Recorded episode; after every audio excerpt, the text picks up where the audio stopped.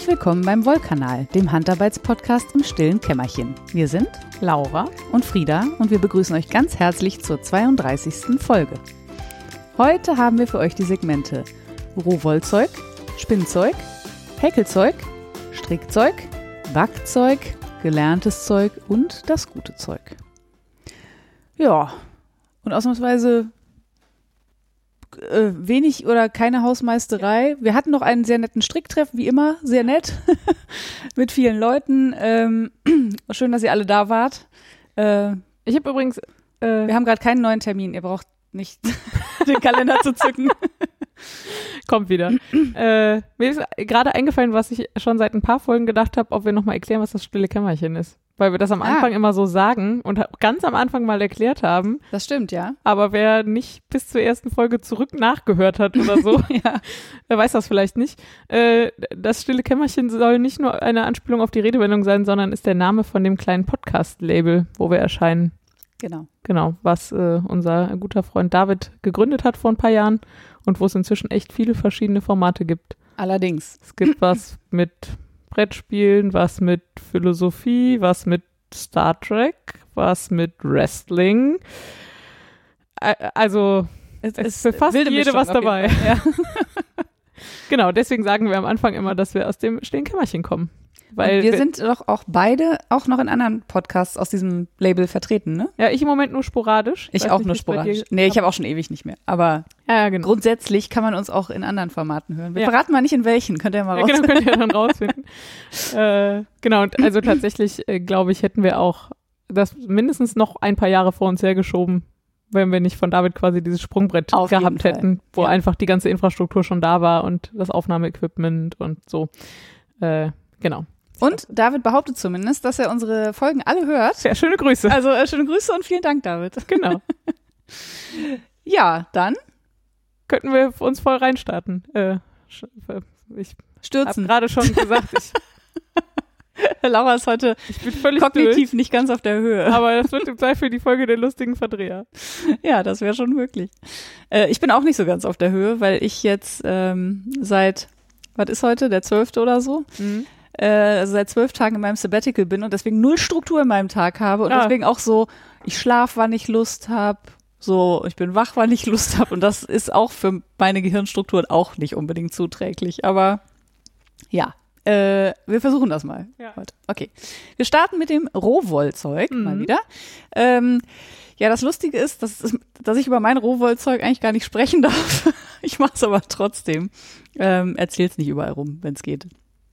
Ähm, ich habe ja schon mal erzählt, dass es da äh, so ein Buch geben wird ähm, von einer Bekannten und ähm, dass ich dafür auch ein, äh, ein Vlies zugeschickt bekommen habe und das muss in vier verschiedenen Varianten äh, Eine aufbereitet werden. Eine Auftragsspinnerei sozusagen. Und ich habe ja gedacht, ich stürze mich da mal rein und ähm, mache das einfach mal.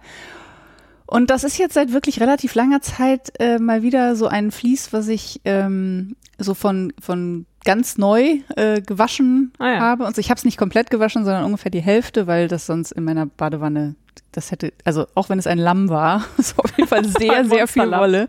Ja, und für diese Auftragsspinnerei reicht auf jeden Fall auch die Hälfte. Ähm, und ähm, damit habe ich mich sehr viel beschäftigt jetzt in den letzten, oh, in der letzten Woche oder so, würde ich sagen. Das muss nämlich auch bald mal fertig werden. Ähm, und habe daraus ein Kammgarn gesponnen ohne Kämme. Ha. Ich darf aber auch, glaube ich, nicht mehr zu den, äh, zur Technik sagen. Aber ich kann so viel sagen, es ist sehr stark angelehnt an äh, das No Fleece Left Behind äh, Video, was ich auch schon mal verlinkt habe. Vielleicht verlinke ich das hier nochmal. Also das heißt einzelne Stapel ausbürsten und so.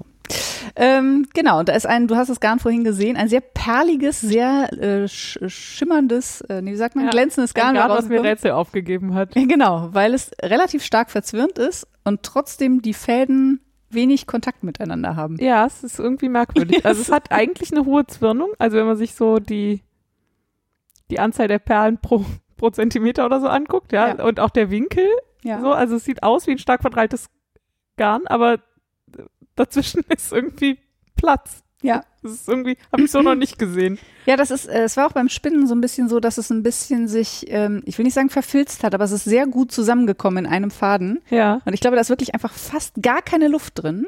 Ja. Und es verhakt sich auch nicht, dadurch, dass es ja äh, keine herausste oder wenig herausstehende Enden gibt. Vielleicht ist das irgendwie sowas, dass ich das. ja, aber trotzdem hätte ich ja gesagt, dass, also der, das Garn will ja gerade.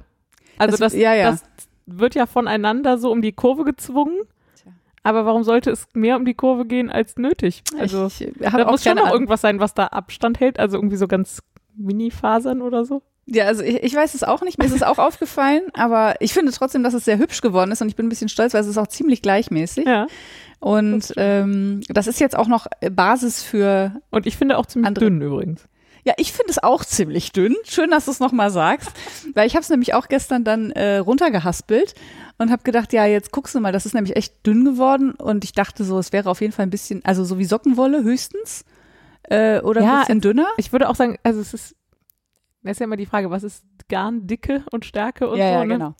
Also bei Sockenwolle ist ja es ist meistens ein filigraner als Sockenwolle. Ja, und es ist natürlich kompakter als Sockenwolle. Genau. Da ist immer mehr Luft drin. Ne? Und wenn man Sockenwolle straff zieht, dann wird die ja auch sehr, sehr dünn.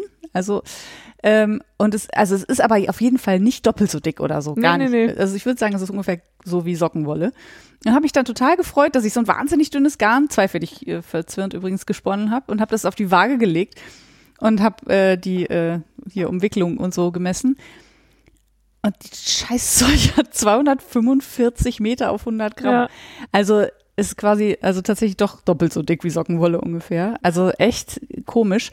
Jetzt habe ich es aber auch nochmal gewaschen und dachte, vielleicht war auch noch viel Fett drin oder so. Es fühlte sich nicht fettig an, aber man weiß ja nie bei so Wolle. Ja. Jetzt gucken wir mal, wie, äh, wie schwer das tatsächlich ist und vielleicht passt es ja doch noch. Ich habe gerade noch mal geguckt, mein äh, Shetland, da ist ja wirklich sehr dünn an vielen Stellen Ja. Und im langen Auszug gesponnen Mhm. und ein Single, Mhm. das hat 500 Meter. Also das der leichteste, der, also der dünnste Strang hat 600 Meter auf 100 Ja. Gramm Okay. Ja, ja, klar. und das ist schon absurd viel dünner als Ja, ja, ja, Also, natürlich. Das ist schon, also es ist irgendwie auf jeden Fall seltsam. Es macht aber total Spaß, weil ich nämlich jetzt mittlerweile ähm, eher weiß, wie ich so ein Vlies wasche. Mhm. Ähm, früher habe ich das halt einfach versucht, möglichst sauber zu kriegen und jetzt sorge ich dafür, dass ich es möglichst gar nicht bewege oder nur, wenn dann nur, äh, wie soll ich sagen, äh, vertikal, so. also nicht, nicht so viel durcheinander. Ähm, sondern so, dass es seine Struktur behält, weil dann kann man hinterher diese Stapel auch ganz wunderbar sehen und da rausziehen und dann vertüdelt sich das nicht alles und dann hat man überall so auseinandergezogene Wollfasern, mit denen man nichts mehr machen kann. Oder beziehungsweise doch, natürlich, die kann man kardieren, ne? Ja, aber wenn man so ein Kammgarn machen will, dann geht das halt nicht so gut. Und bei so einem Lamm sind die Fasern natürlich auch jetzt nicht irgendwie zwölf Zentimeter lang, Mhm. sondern eher sowas wie sechs bis acht vielleicht mit ein bisschen Glück. Und ähm, ja, das hat auf jeden Fall mit dem Waschen super funktioniert diesmal, muss ich sagen. War das fettig vorher?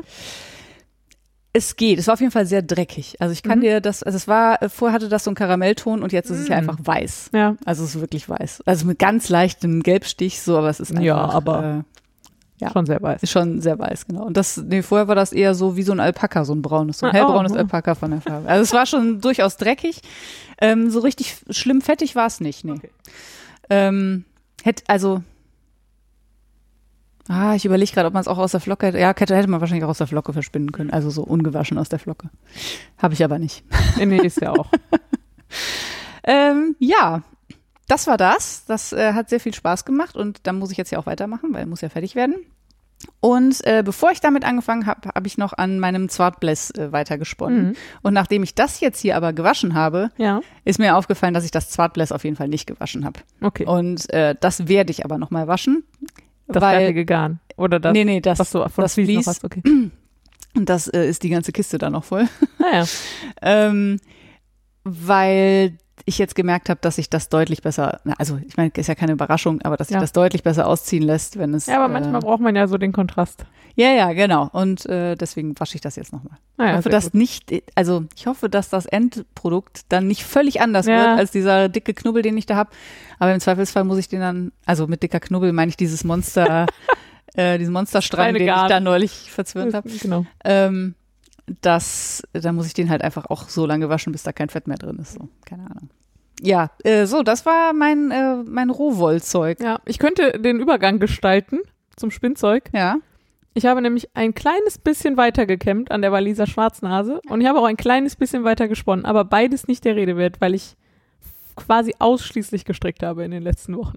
Ja, dann, äh, also ich habe ja auch nicht, äh, also ich habe auch nur das, was ich gerade gesagt habe. Ah ja, also eigentlich mal. ist das ja auch Spinnzeug, ne? Ja. Aber ähm, wie gesagt, so, so zur richtigen Technik und so möchte, also da ich jetzt ja erfahren habe, dass ich eigentlich gar nicht darüber reden sollte, würde ich jetzt ungern Was du aber einfach nicht Mega- wusstest, muss man Nee, nee, was Stelle ich nicht sagen. wusste und es tut mir auch total leid, aber da ich es ja eh schon erwähnt habe, finde ich es jetzt albern auch so zu tun, als hätte ich es nie erwähnt. Ähm, aber vielleicht muss ich jetzt ja nicht jedes Detail erzählen, das Ja, ja. erzähle ich dann, wenn das Buch da ist, genau. Das ist dann auch ein guter Anlass. Ja. Ja, insofern äh, ein bisschen faserig, aber offenbar auch bei dir nicht so. Also doch. Ja, ja, sehr viel, Schon, aber, sehr aber- monogam. ja. Deswegen nicht so viel Unterschiedliches, ja. Äh, ja, dann kann ich äh, direkt auch noch weitermachen. Ja. Wir haken hier die Segmente im Rausch ab. Ja. Wir haben nämlich auch ein bisschen gehäkelt Ja. an der Häkeldecke, aber wirklich auch nur ein bisschen. ja. Immer, nämlich immer nur dann, wenn ich arbeiten musste und gerade bei meinen Strickprojekten an der Stelle war, die nicht stumpf genug war. Dann habe ich mal eine Reihe gehäkelt. Ja. Das ist ja auch, also Dafür ist es halt auch da, ja. bin ja immer noch sehr neidisch auf das Projekt. Ich, also ich will halt keine Häkeldecke haben, aber ich will eine Häkeldecke, hä- Häkeldecke häkeln. Häkel. ja, Das ist ein bisschen doof. Ah, ja, vielleicht muss ich einfach doch irgendwann eine Häkeldecke häkeln. Guck, jetzt habe ich es richtig gesagt. sehr gut. Wie weit bist du denn da jetzt? Wie viel fehlt denn noch? Äh, der, der, irgendwo zwischen 70 und 80 Prozent. Okay. Ich habe mich gerade gefragt, ob dich die Frage Doch. überfordert. Nee, nee, nee, ich weiß ja immer sehr genau. Also ich äh, stricke ja immer 19 Reihen auf einmal, weil dann jede Farbe einmal auftaucht Mhm. und habe 38 Knäule. Ja. Genau, und ich habe jetzt von etlichen Knäulen schon die vorletzte Reihe gestrickt. Ah, ja. Deswegen bin ich irgendwo zwischen 70 und 80 Prozent. Ja, das äh, klingt plausibel. Ja, sehr gut. Ja, beeindruckend. Dann wird das Ding ja noch Ja, ja, ja. Mit, im Sommer fertig. ja, mal gucken. Ich bin ja gerade sehr gut da drin, große Wollprojekte kurz vorm Sommer. Ich, naja, reden wir gleich noch. Ja, ja, ja. Aber es ist ja jetzt gerade, ist ja auch noch, Boah, ich bin so am Frieren den ganzen Tag.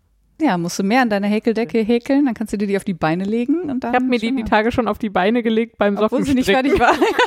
das war super.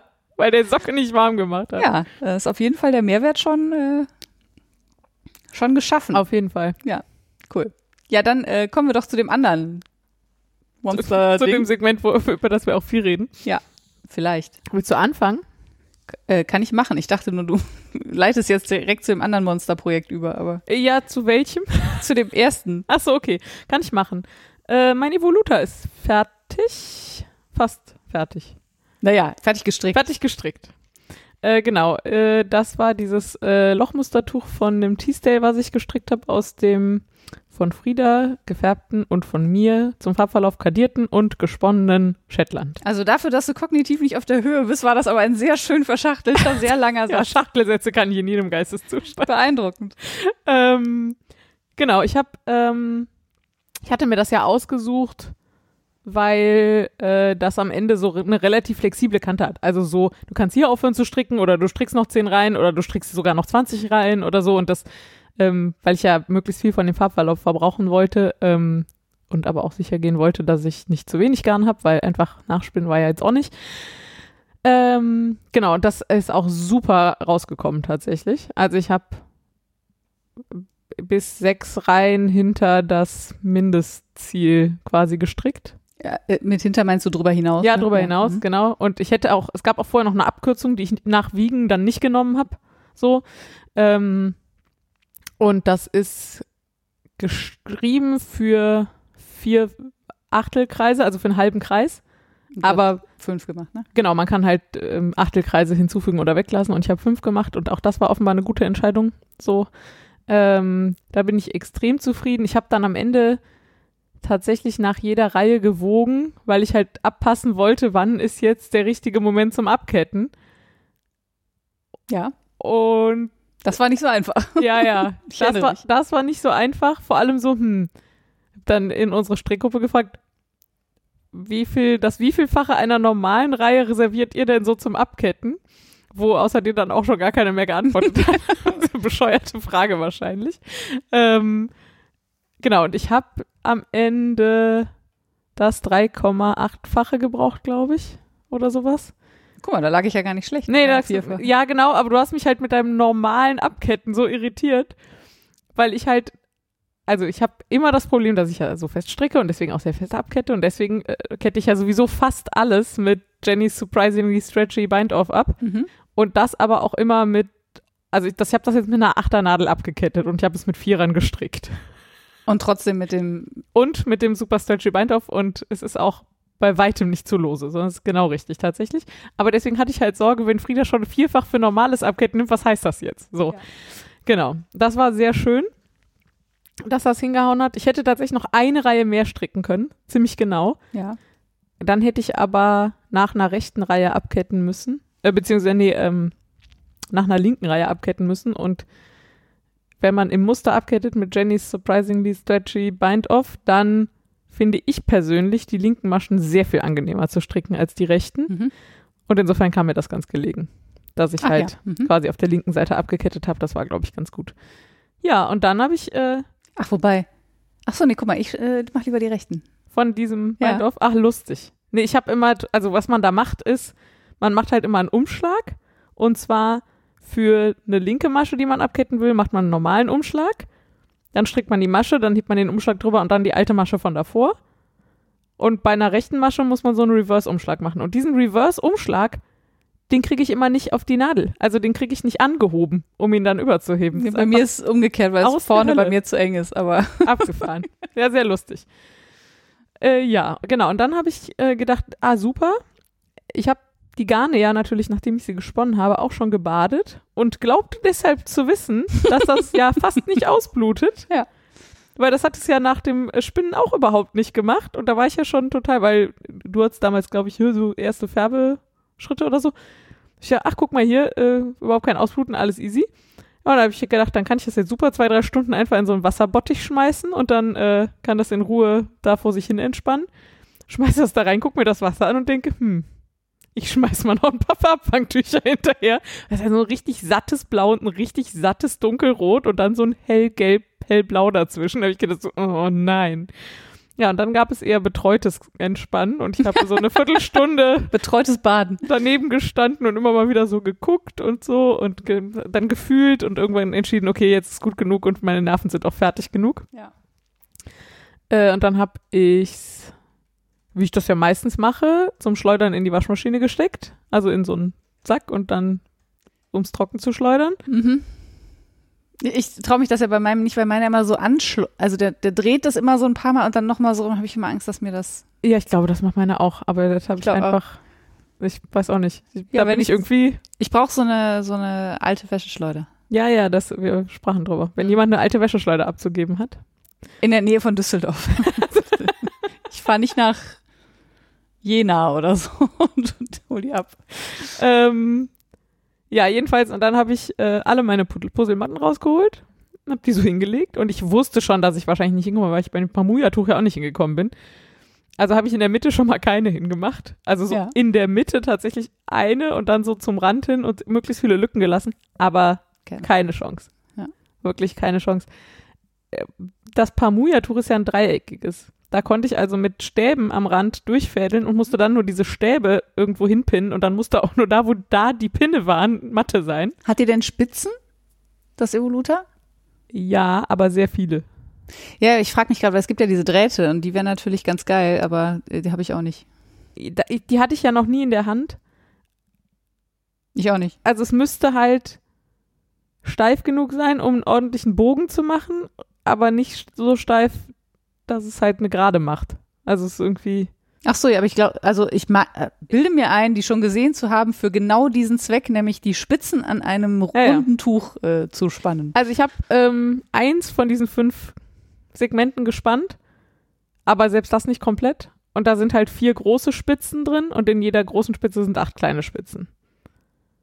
Wenn ich die komplett ausspannen will, und ich glaube, eigentlich will ich das, Ja. sind das halt 32 pro Segment. Also Mhm. 32 mal 5. Ah, okay. Und da muss halt alle zwei Zentimeter muss dann halt irgendwie eine Nadel sein und dann muss da halt auch Puzzlematte sein. Ja, ja. So. Dann habe ich überlegt, ob ich es auf, aufs Bett mache, aber das ist mir irgendwie zu heikel. Ich habe das Gefühl, das Spannen alleine dauert halt schon echt lange. Und eigentlich würde ich hatte ich fast überlegt, es danach nochmal nass zu machen mit einer Sprühflasche. Mhm. Oder es halt vorher nicht zu schleudern, hm, aber da war es ja dann schon zu spät. Mhm. Aber so oder so traue ich mir halt nicht zu, dass also wenn ich vielleicht mal eine Nacht nicht da bin oder so, dann, Ja. dann geht das vielleicht Ja. so auf meinem eigenen Bett. Aber ansonsten ist mir das, glaube ich, zu heikel, dass es dann abends noch nicht trocken ist und die ganze Arbeit für die Katze oder ich auf der Isomatte schlafen muss. Was ich auch machen könnte. ja, mal gucken. Vielleicht mache ich auch das. Ich habe ja eine gute Isomatte. Ähm, ja. So, und dann habe ich irgendwann gesagt, boah, alles scheiße mit der Scheiße. Und habe Frieda angeschrieben, ob ich mir ihre Puzzlematten leihen kann. Und das, äh, Yes, die nehme ich gleich mit. Und dann wird das Ding einfach nochmal runtergeholt und nochmal nass gemacht. Und Du könntest es auch mit äh, dem Dampf von deinem Bügeleisen einfach dämpfen. habe ich auch schon überlegt. Aber ist das nicht total viel Aufwand, wenn man nur so ein normales Dampfbügeleisen hat? Man muss es dann so ein bisschen drüber halten, oder? Ja. Weil man es ja nicht bügeln will. Ich glaube nicht, dass das. Also, ich hab, ich weiß ja nicht, wie groß das Tuch ist, aber Denn der Radius ist etwas über einen Meter. naja, okay. Also, nee, würd, also ich würde Okay. das so machen. Ja, dann probiere ich das vielleicht erstmal, bevor ich äh, das alles wieder aufmache. Hast du so halt schon eine echt, Drücktaste ja, für Dampf? so eine Ja, dann. super Geste. Ich habe so eine Drücktaste für Dampf. Ja, ich. Dann probiere ich das erstmal, bevor ich das alles wieder runterhole. Weil eigentlich ist mir das echt zuwider, diese ganze Arbeit. Also ich eine Dreiviertelstunde Arbeit gestern habe ich da halt schon reingesteckt. Ja, ja. Weil das Problem ist halt auch, also das Problem, Das eine. also mein Problem Ja. ist, dass ich nicht so ein hochgeometrisches Tuch machen kann und das dann irgendwie Rotze hinspannen. Achso, nee, es muss auf jeden Fall perfekt rund sein. und, also- es muss, und es muss halt gute Winkel haben Ja, und so. Achtel. Genau. Ja, gut, das ist ja zumindest, vier Achtel ist ja zumindest einfach. Das ist ja eine gerade Linie. Ja, das stimmt, aber selbst die muss man erstmal identifizieren und dann ist auf der einen Seite die Abkettkante da und auf der anderen Seite nicht. Das heißt, es zieht sich schon verschieden.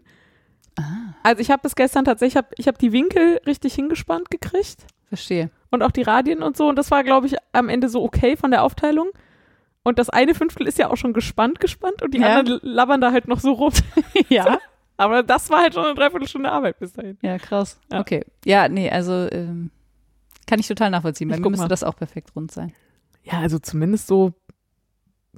Also ich würde jetzt vielleicht nicht mit dem Zirkel nachmessen, aber Nee, nee, aber also wenn dieser 1 Meter Stab, den ich habe, auf der einen Seite 6 Zentimeter übersteht, dann muss er auf der anderen schon auch sowas wie 6 Zentimeter über- äh, Ja. umgekehrt. genau. Zu wenig. Ähm, das ist ja so ein bisschen mein Problem mit dem Waiting for Rain Tuch, weil das ist halt, äh, das ist, es hat keine Spitze, ne? Es ist eine, hat eine runde Außenkante, aber halt nicht kreisförmig, weil da so eingesetzte Ja.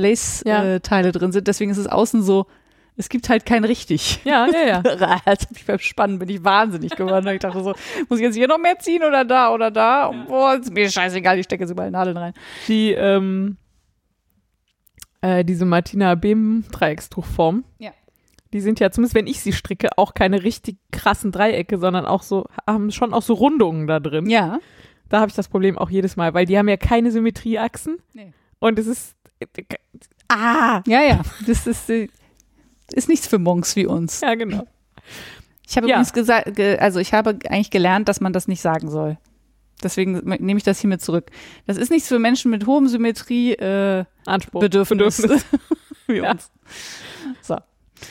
Ähm, Ja, das war die Geschichte von meinem Evolutor. Ihr kriegt nochmal ein Es ist fertig, fertig Update, wenn es fertig ist, wenn ich es irgendwann gespannt bekomme. Aber es ist jetzt schon, vielleicht kann ich das, also es ist wirklich, es ist schon geil. Ehrlich gesagt. ja, ja, Es ist sehr groß, es ist sehr wollig. Es, der Farbverlauf ist, ich hatte ja bisher, also zum einen ne, so gekrüsseltes Lace auf einer viel zu kurzen Nadel und Lifelines drin. Das heißt, ich habe es auch mir die ganze Zeit nicht so richtig gut angucken können. Ist schon schön jetzt. Ja, vor allem würde es zu deinem aktuellen Outfit sehr gut passen. Ja, es passt zu vielen meiner Outfits. Ja, ganz surprise. Das, habe ich zumindest inzwischen gelernt. Ja. ja. Ach, ich könnte jetzt hier nur so ganz, äh, eigentlich nur der Vollständigkeit halber sagen, dass ich äh, ein bisschen am Blaze weiter gestrickt habe, aber nicht so viel. Und ich kann auch gleich sagen, wieso. Ja, sag mal. Äh, erstmal sage ich, äh, ich, ich bin jetzt so über die Hälfte drüber und das heißt, ich kann jetzt zumindest einmal den ganzen Farbverlauf sehen. Ich habe aber das erste Segment nach der Mitte noch nicht fertig. Das heißt, ich weiß immer noch nicht, wie viel ich übrig habe für die, für die äh, Fransen. Aber es sieht aus, als wäre es reichlich. Sehr gut. Also das heißt, ich kann mich entspannen. Das ist schon mal gut. Sehr das gut. war ja so mein Haupt, äh, Ja. Hauptproblem.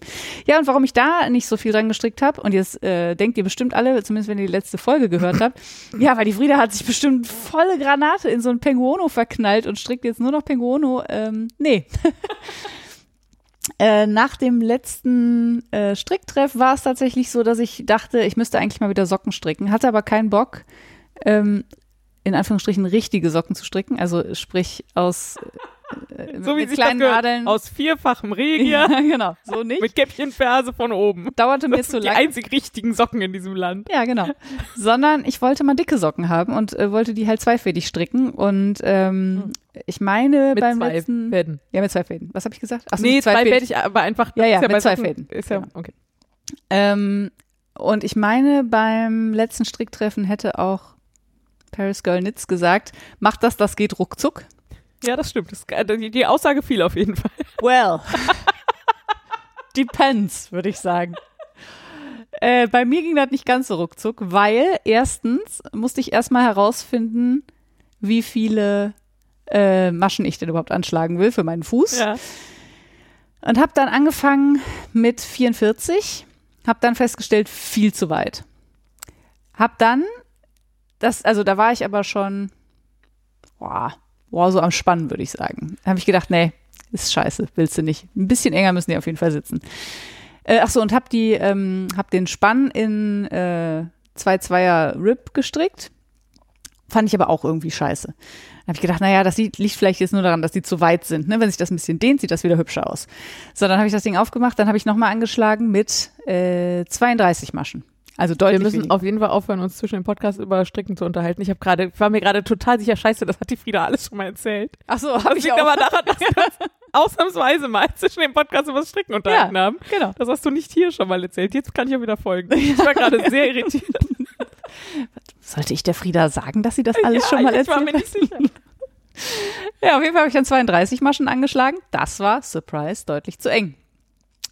Dann habe ich gedacht, ja, irgendwie, also, und habe dann aber auch natürlich erstmal wieder ein ordentliches Stück, Stück gestrickt. Stück gestrickt. Ja, und hier schon. Und ähm, habe das dann auch wieder aufgemacht. Ähm, weil mir das auch nicht, weil das eben dann zu eng war. Dann habe ich gedacht, ja, okay, ich schlage jetzt 40 Maschen an, mach aber drei Zweier-Rip. Mhm.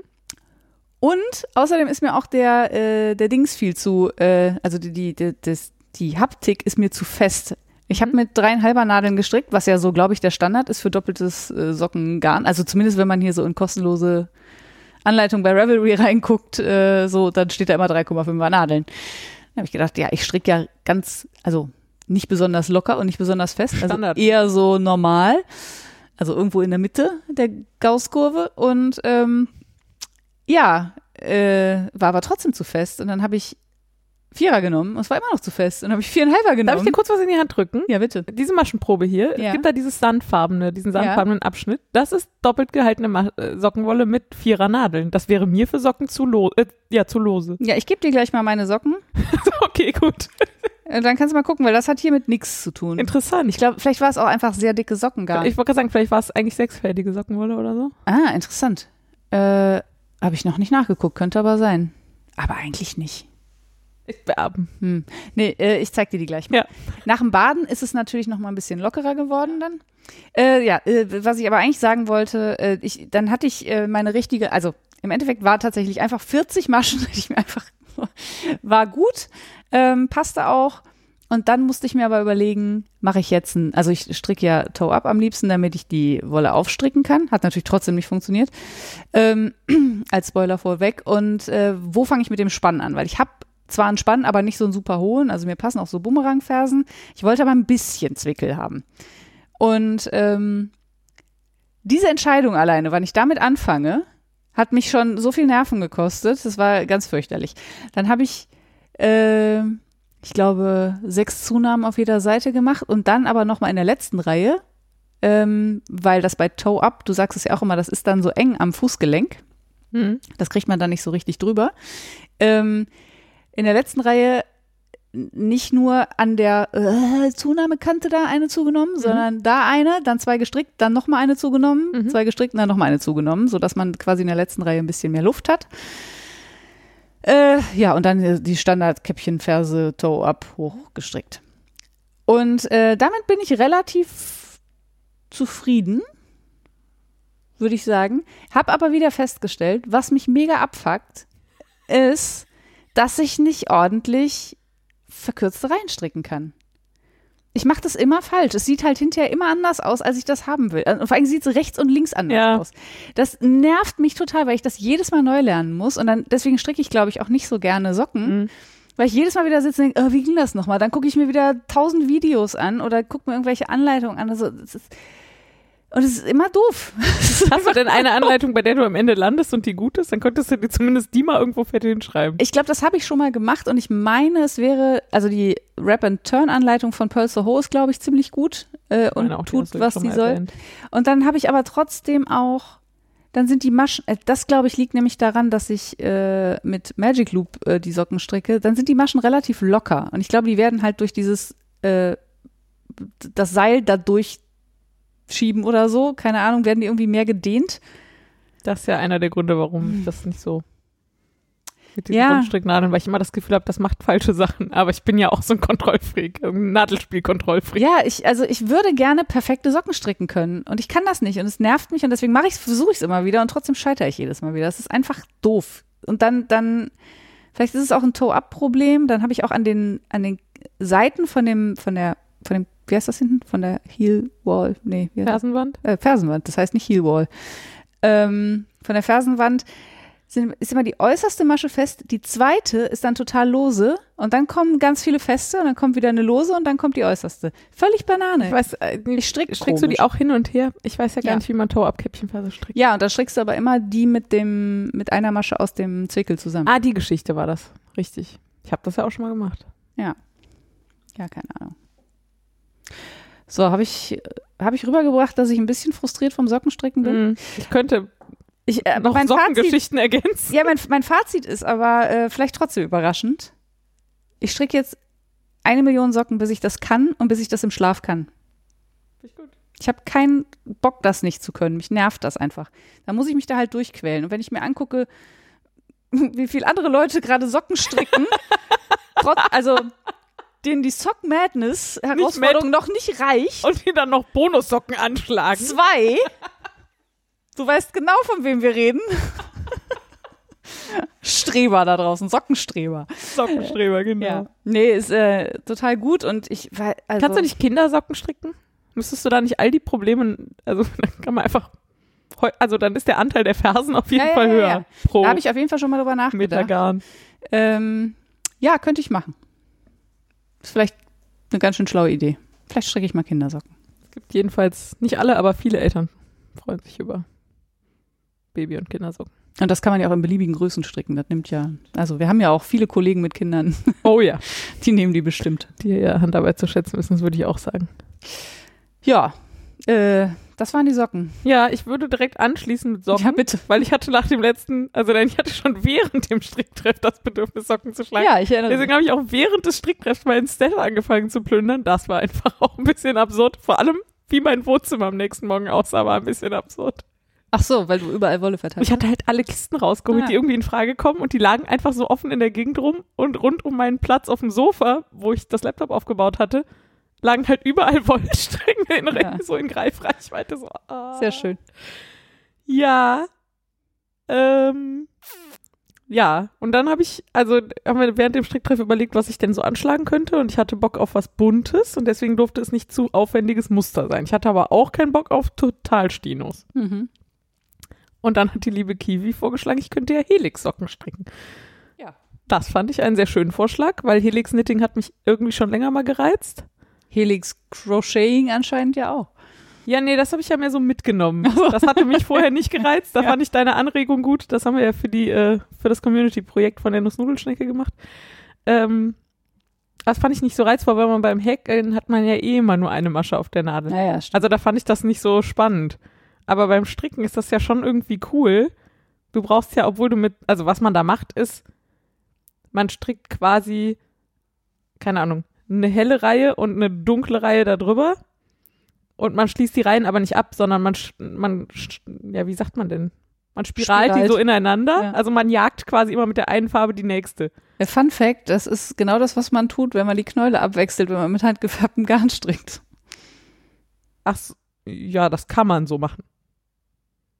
Okay, ich, also, Oder? ich wüsste nicht wie sonst, aber ja, vielleicht. Man kann ja auch einfach normale Streifen stricken. Äh, ach so, ja, dann führst du aber innen ja den Faden. Ja, okay, dann wird's. Ja, ja, okay, ja. Ja, wenn einen das nicht stört, ja, dann kann Ja. man das so machen. Das stimmt natürlich, ja. Ähm, naja, also Helix Knitting. So, und dann, also es war klar, irgendwie ein buntes und dann, wie, ah, ich kürze es mal ab. Ich habe sehr lange gebraucht. An dem Abend konnte ich mich nicht entscheiden. Ich bin dann am nächsten Morgen, ich musste ausnahmsweise mal ins Büro fahren oder wollte ins Büro fahren. Hatte dann zehn Stränge Wolle dabei, die ich dann einfach so neben meinen Schreibtisch gelegt, also neben meinen Laptop gelegt habe und den ganzen Tag da drauf geguckt habe, bis ich mich entschieden hatte. Hast du dann zwischendurch immer so eins weggelegt? Ja, ja, Ach so. dann nur so in, in anderen Kombinationen zusammengelegt und dann, dann wieder eine Weile angeguckt und dabei gearbeitet und so.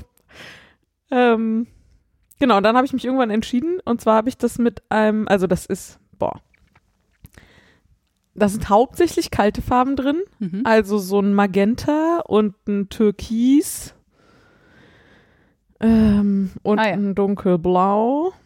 Und da an den Übergängen, also und ein, ein Grün ist auch noch drin. Und an den Übergängen zwischen dem Magenta und dem Grün ist es aber so, da wird es ein bisschen wärmlich orangig. Aber Mhm. ansonsten ist das alles eher ziemlich kalt. Und jetzt habe ich es am Ende aber doch kombiniert mit einem ziemlich warmen Grau. Und irgendwie fanden wir beide, das kann eigentlich nicht funktionieren, aber es sah einfach gut aus. Und dann habe ich es einfach doch gemacht. Und ich bin eigentlich sehr zufrieden mit der Wahl. Ist das alles, ach so, das ist alles äh, Dings, verstehe. Genau, ich kann ja mal kurz sagen, Frieda äh, guckt gerade.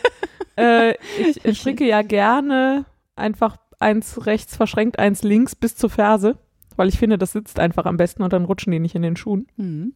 Habe ich so gelernt von meiner Strickoma quasi, also Tante, wie auch immer. Ähm, genau, und äh, habe jetzt also so dann Helix Knitting, also ich habe ein graues Bündchen oben und dann aber in dem Ribbing weitergestrickt, Helix Knitting bis zur Ferse. Und dieses, dieses Grau ist halt keine Sockenwolle. Da ist kein Kunststoffanteil drin. Frieda ist guckt das gerade sehr Anschlag? an. Ist geil, ne? Was ist das? Das ist Jenny's Surprisingly Stretching Cast On. Den kenne ich, der ist doch nicht, das ist ja der Hammer. Da gibt es ja überhaupt gar keinen Widerstand. Das ist der einzige Cast-On, mit dem ich mich noch traue, Socken zu stricken. Und das schlägst du auch mit Achternadeln an, oder? Nee, äh, um zwei, zweieinhalber. Also ich habe die mit zweieinhalbern Ach so, aber Nadeln, doppelt. aber um zwei. Ah. Genau. Und es sieht richtig hübsch aus, wie, so- wie so Maus ziehen. Ja, da brauchte ich ein bisschen Übung für, aber es ist, wenn man es einmal kann, ist es ganz hübsch. Äh, Beeindruckend. genau, kleiner Exkurs zu Jenny's Surprisingly Stretchy Cast-On.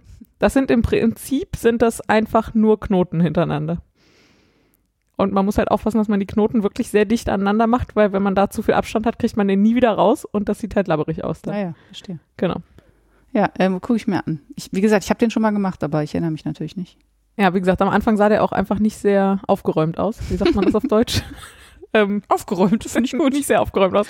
Inzwischen mag ich den Sauber. sehr gerne. Ja, genau, sauber. Ja, genau. Und dann habe ich, äh, also eins rechts verschränkt, eins links bis zur Ferse. Ach genau, weil ich wollte erzählen, dass das Grau keinen Kunststoffanteil hat. Ich Ach wollte ja. aber gern die Ferse in dem Grau machen. Hab dann gedacht, naja, okay. Ist wahrscheinlich jetzt auch kein Riesendrama. Die meisten Socken schleppe ich ja auch nicht jeden Tag, sondern ich habe ja sehr viele handgestrickte Socken. Ich, und ich laufe die auch nicht an der Ferse durch und so und wird schon schief gehen. Und dann habe ich aber gedacht, ich wollte ja immer mal ausprobieren, wie das so ist mit einer verstärkten Fersenwand. Und da gibt's ja verschiedene Methoden Allerdings. die alle irgendwas mit Hebemaschen machen. Und da habe ich gedacht, ja, aber Hebemaschen ins Extrem getrieben ist ja quasi Linnenstitch. Und da habe ich gedacht, ich guck mal, ob ich nicht die Fersenwand in Linnenstitch stricke. Und das Käppchen auch noch. Ich habe diese Ferse, glaube ich, sechs oder sieben Mal gestrickt. Weil ich immer nicht zufrieden war mit irgendwas. Und jetzt am Ende äh, geht's aber. Ich sehe schon, Socken sind für dich auch ein echtes Wohlfühlprojekt. Das war aber auch wirklich so. Und das habe ich auch noch während einer Videokonferenz gemacht. oh. Ja, Und Okay. dabei habe ich auch noch Rotwein getrunken. Ich trinke ja echt wenig Alkohol im Moment. Und im dabei. Moment, du trinkst immer recht wenig Alkohol. Ja, ja, das stimmt. Äh, Inzwischen. Du meinst für die, für, für den, also, obwohl man gerade durchaus mehr trinken könnte. Verstehe. Ja, und dann, also was ich ja besonders schick finde, ist tatsächlich, dass ich den Zwickel auch dann noch im Linnenstitch, aber schon wieder in Helix-Knitting gestrickt Hm. habe. Das ist ein ganz geiler Effekt, führt aber natürlich dazu, dass links und rechts vom ähm, Zwickel eigentlich ein bisschen zu viel Stoff ist. Das beim Tragen fällt das überhaupt nicht auf. Ich wollte gerade sagen, das sieht man aber nur, wenn das es äh, nicht. zieht sich raus sozusagen. Ich finde auch, also eine Fersenkonstruktion, oder ich habe mich ja nur angelehnt, aber ich musste dann doch ein paar Anpassungen machen. Es, es gibt ein paar komische Ecken irgendwie. Ich zeige Frieda das gerade Mhm. mal. Es sitzt super, aber naja, weiß ich noch nicht, ob ich das noch häufiger mache. Habe ich mal, also habe ich jetzt mal was noch gelernt. Einmal. Ja, mindestens noch einmal mache ich es auf jeden Fall. Hast du dir denn äh, viele Notizen gemacht? Ja. Ja, sehr gut. Das wäre auch anders. Ich habe mir ja keine gemacht, damit ich die zweite Socke möglichst schnell hinterher stricke. Es hat funktioniert. Auf jeden Ah, Fall. beeindruckend. Nee, also ich wüsste jetzt schon wieder, ah, gut, ich habe natürlich jetzt auch in der Zwischenzeit mehr gestrickt. Ja, nee, dafür, das ist mir immer zu stressig. Ja, es ist ja auch total stressig. Ich wollte nur nicht wieder so eine fertige, halbfertige Ja, ja. Socke rumliegen haben. Ja, ich habe auch jetzt schon das Problem, ähm, Hast schon keinen Bock mehr? nee, nicht keinen Bock mehr, aber mehr Bock auf was anderes. Ja, ja, ja. Ähm, also ich stricke da jetzt schon mal dran, aber ist, die erste ist fast fertig. So. Ähm, ich habe ein bisschen das Problem, dass sie mir ein Ticken zu eng ist, aber ich hoffe einfach, sie wird noch weiter beim Waschen. Also sie, ist, sie passt schon über meinen Fuß, aber es ein, Hauch enger, als ich sie eigentlich gerne Ich hätte. weiß nicht, wie die Wollmeise sich verhält beim. Ja, nicht super, aber es fehlt auch nicht viel. Also es ist jetzt auch nicht, als würde sie mir das Blut abdrücken oder so. Ja. Es wird schon sehr snack. Und wenn ich nicht immer noch Baumwollsocken drunter tragen würde, wäre es wahrscheinlich auch kein Problem. Naja. Äh, ich stricke die jetzt aber so fertig. Ich werde die jetzt deswegen nicht ribbeln. Nee. Ähm, genau, und ich, äh, äh, was wollte ich sagen? Ach so, ich habe das Evoluta überhaupt nur am Ende so schnell fertig gekriegt, weil ich mir dann ein neues Großprojekt in den Kopf gesetzt habe Ach so, ja. und gedacht, ich kann jetzt nicht noch ein Großprojekt anfangen, bevor das Evoluta nicht fertig ist. Und deswegen habe ich am Wochenende im Akkord das Evoluta fertig, gestrickt. Und zwischen diesen beiden Großprojekten sind dann die armen Socken einfach untergegangen. Ja, Ja, und man reist halt auch nicht so viel. Ich finde Socken halt auch so geil, weil man sie so immer im Rucksack haben man kann. mithaben kann, ne? Ja. Aber das Bedarf, der Bedarf ist einfach quasi null gerade. ja, leider. Das stimmt. Und Bahnfahren ist ja auch nicht so. Also äh, Straßenbahn in der Stadt Ja. oder so, ne, wo man sonst halt so stricken würde. Ja, generell Bahnfahren. Also ich bin ja, Ach ja, stimmt, du fährst ja auch noch ich weiter. fahre ja echt viel Bahn normalerweise. Ja. In diesem alten Normal. Ja, Die Erinnerungen langsam verblassen. ja das, äh, das andere Monsterprojekt. Soll ich? Ja, bitte. Ich habe nichts mehr. Ich, Achso, ich, ich, ich wusste nicht, ob du deine Pinguono aufs Eis gelegt Pläne noch weiter ausführen wolltest. Ach so, weil außer dass du sie aufs Eis gelegt hast, hast du nicht weiter viel dazu gesagt. Also ich glaube, dass das einfach äh, auch daran liegt, dass ich, ähm, dass das auch ein großes Projekt ist und ich das Gefühl habe, dass mir das gerade zu viele Entscheidungen abverlangt. Aber ich habe zumindest die Kiste ist, steht da schon bereit. Das heißt, wenn es mich mal packt, Ja. dann werde ich, äh, dann will ich loslegen. Ich glaube, was mich daran am meisten stresst, ist, dass die unterschiedlich dick sind und ich aber versuchen muss, die auf äh, die richtige Nadelstärke zu kriegen, weil die Nadelstärke bestimmt ja die Größe der Jacke. Ja, aber so. und das, ja okay, und ob das dann viereinhalber oder fünf, fünfer sind, ist wahrscheinlich wurscht, ne? das ist ja jetzt auch eine Jacke, wo ich das Gefühl habe, wenn ich die im Laden kaufen würde, könnte ich die von M bis XXL im Prinzip tragen. Ach so, ja, das ist auf jeden Fall wahr, ja. Das Also ist- insofern-. Ach so, und dann wollte ich mir ja noch Gedanken machen über den Kragen, den ich ja so wie er jetzt Ja. ist, dass er so spitz Ja. zuläuft, vorne nicht so schön finde, sondern es schöner finde, wenn er gerade runtergeht. Und äh, das, da müsste ich wahrscheinlich auch mal so ein Probestückchen stricken, ob das so, wie ich mir das vorstelle, funktioniert. Und ich glaube, das sind alles gerade so Sachen, da habe ich nicht so viel Ja. Brain Capacity für übrig. Das ähm, Liegt am Wetter, habe ich entschieden. Das ist gut. Ja. Ähm, ja, das sind ja alles so Dinge, die mich auch immer vom Pulloverstricken abhalten. Well, Diese ganzen Entscheidungen. Bis ich dann letzte Woche plötzlich entschied, jetzt einen Pullover zu stricken, bei dem ich alles unterwegs entscheiden muss. Das ist wirklich, ich kann das nicht drüber reden. Ich habe letzte Woche schon Frieda geschrieben, dass ich habe ernsthaft überlegt, ob ich sie einfach nicht erzähle, ja. weil es so absurd ist. Na dass ja. ich jetzt ausgerechnet mit einem Oberteil anfange. Und war ohne Muster, Ja, Freestyle, also ohne Anleitung, ja. ohne, ohne Anleitung. Und Freestyle auch ohne Muster. und alles. Ja. Und das ist einfach völlig absurd. Aber was passierte war, Ja. dass ich meine Eltern besucht habe und meine Mutter in einer Strickjacke rumlief, die mich gefühlt schon mein ganzes Leben begleitet. Ich, ich würde sagen, 90er Jahre ist die Jacke. Okay. Lass uns einfach nicht über das genaue Jahr reden. Ja. Mama, du darfst gerne korrigieren, wenn du das hier hörst. Die gibt's einfach schon sehr lange. Äh, die ist von Eulili. Äh, relativ kastiges, kastiger Schnitt.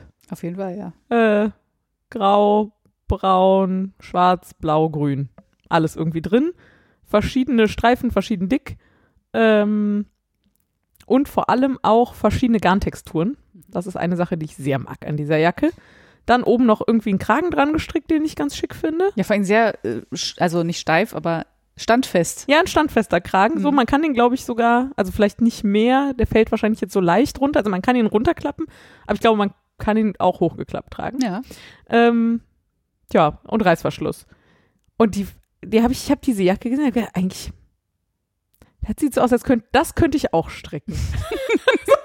Was natürlich total bescheuert ist, weil ich könnte ja die meisten Dinge stricken oder zumindest lernen, sie zu stricken. Aber das habe ich irgendwie gedacht, das sieht so, ich finde die so schön und ich, die macht mir auch so, weiß nicht, die macht mir einfach gute Gefühle, weil ich sie schon so lange kenne. Ne? Ja, So. Nostalgie. Ja, und äh, Geborgenheit und Zuhause und all diese Dinge so. Und dann habe ich gedacht, ah ja, ich ziehe die mal an und war aber davon ausgegangen, dass sie mir viel zu klein ist. Habe ich die angezogen, hat mir auch noch voll gepasst. Hätte ich einfach eingesteckt. Ich, das wäre aufgefallen, die ist äh, viel im Einsatz. Okay. Ähm, ja, und dann habe ich, hab ich die so hingelegt und die ist halt wirklich, die hat keine Zu- und Abnahmen in irgendeiner Form. äh, So. Die Auch die Ärmel nicht? Die sind im Wesentlichen gerade, doch. Die, die Ärmel laufen zu, aber gerade. Also die sind äh, trapezförmig, wie sagt man? Ja, Trapez. Also sie haben unter den, unterm Arm gibt's eine Naht Genau, ja. und die ist aber gleichmäßig auch über den ganzen Arm verteilt. Ach so, ja. So. Mhm.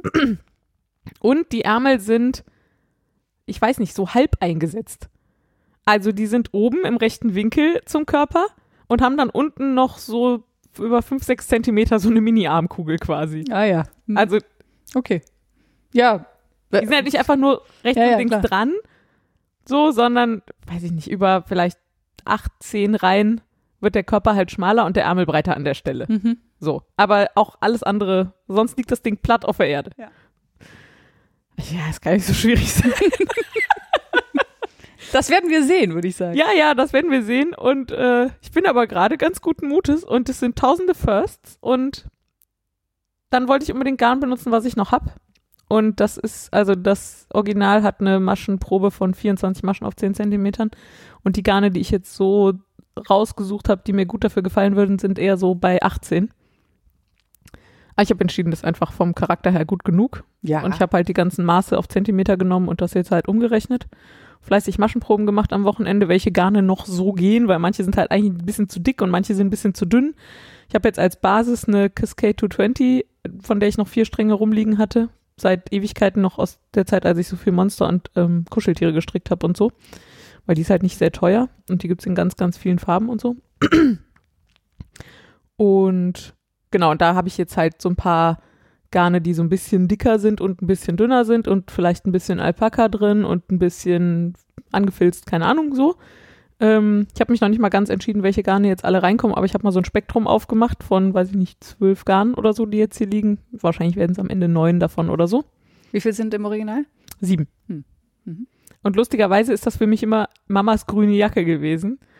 Und jetzt habe ich sehr viele Fotos von dieser Jacke gemacht, weil ich konnte sie ja nicht mitnehmen, weil es ja so viel im Einsatz. Und habe auch da noch nichts gemerkt. Und dann, als ich gestern äh, Farben nachgezählt habe, ist mir aufgefallen, ah, grün ist eigentlich nur dieser eine Streifen. Also dieser eine Streifen ist nochmal durch einen Mini-Streifen unterbrochen, aber Der es ist aber eigentlich sehr grün Streifen. auch, ne? Ja, also sticht raus. Es ist so ein, so ein richtiges, also, nee, Apfelgrün wäre zu, das klingt zu giftig, aber es ist so ein helles, richtig starkes Grün. ja. Und vor allen Dingen im Kontrast zu den anderen Farben fällt es halt sehr auf. Ja. Ja. Und tatsächlich ist der, bei der Jacke sind auch die Ärmel und der Körper im gleichen Muster gestrickt, Mhm. aber nicht auf der gleichen Höhe.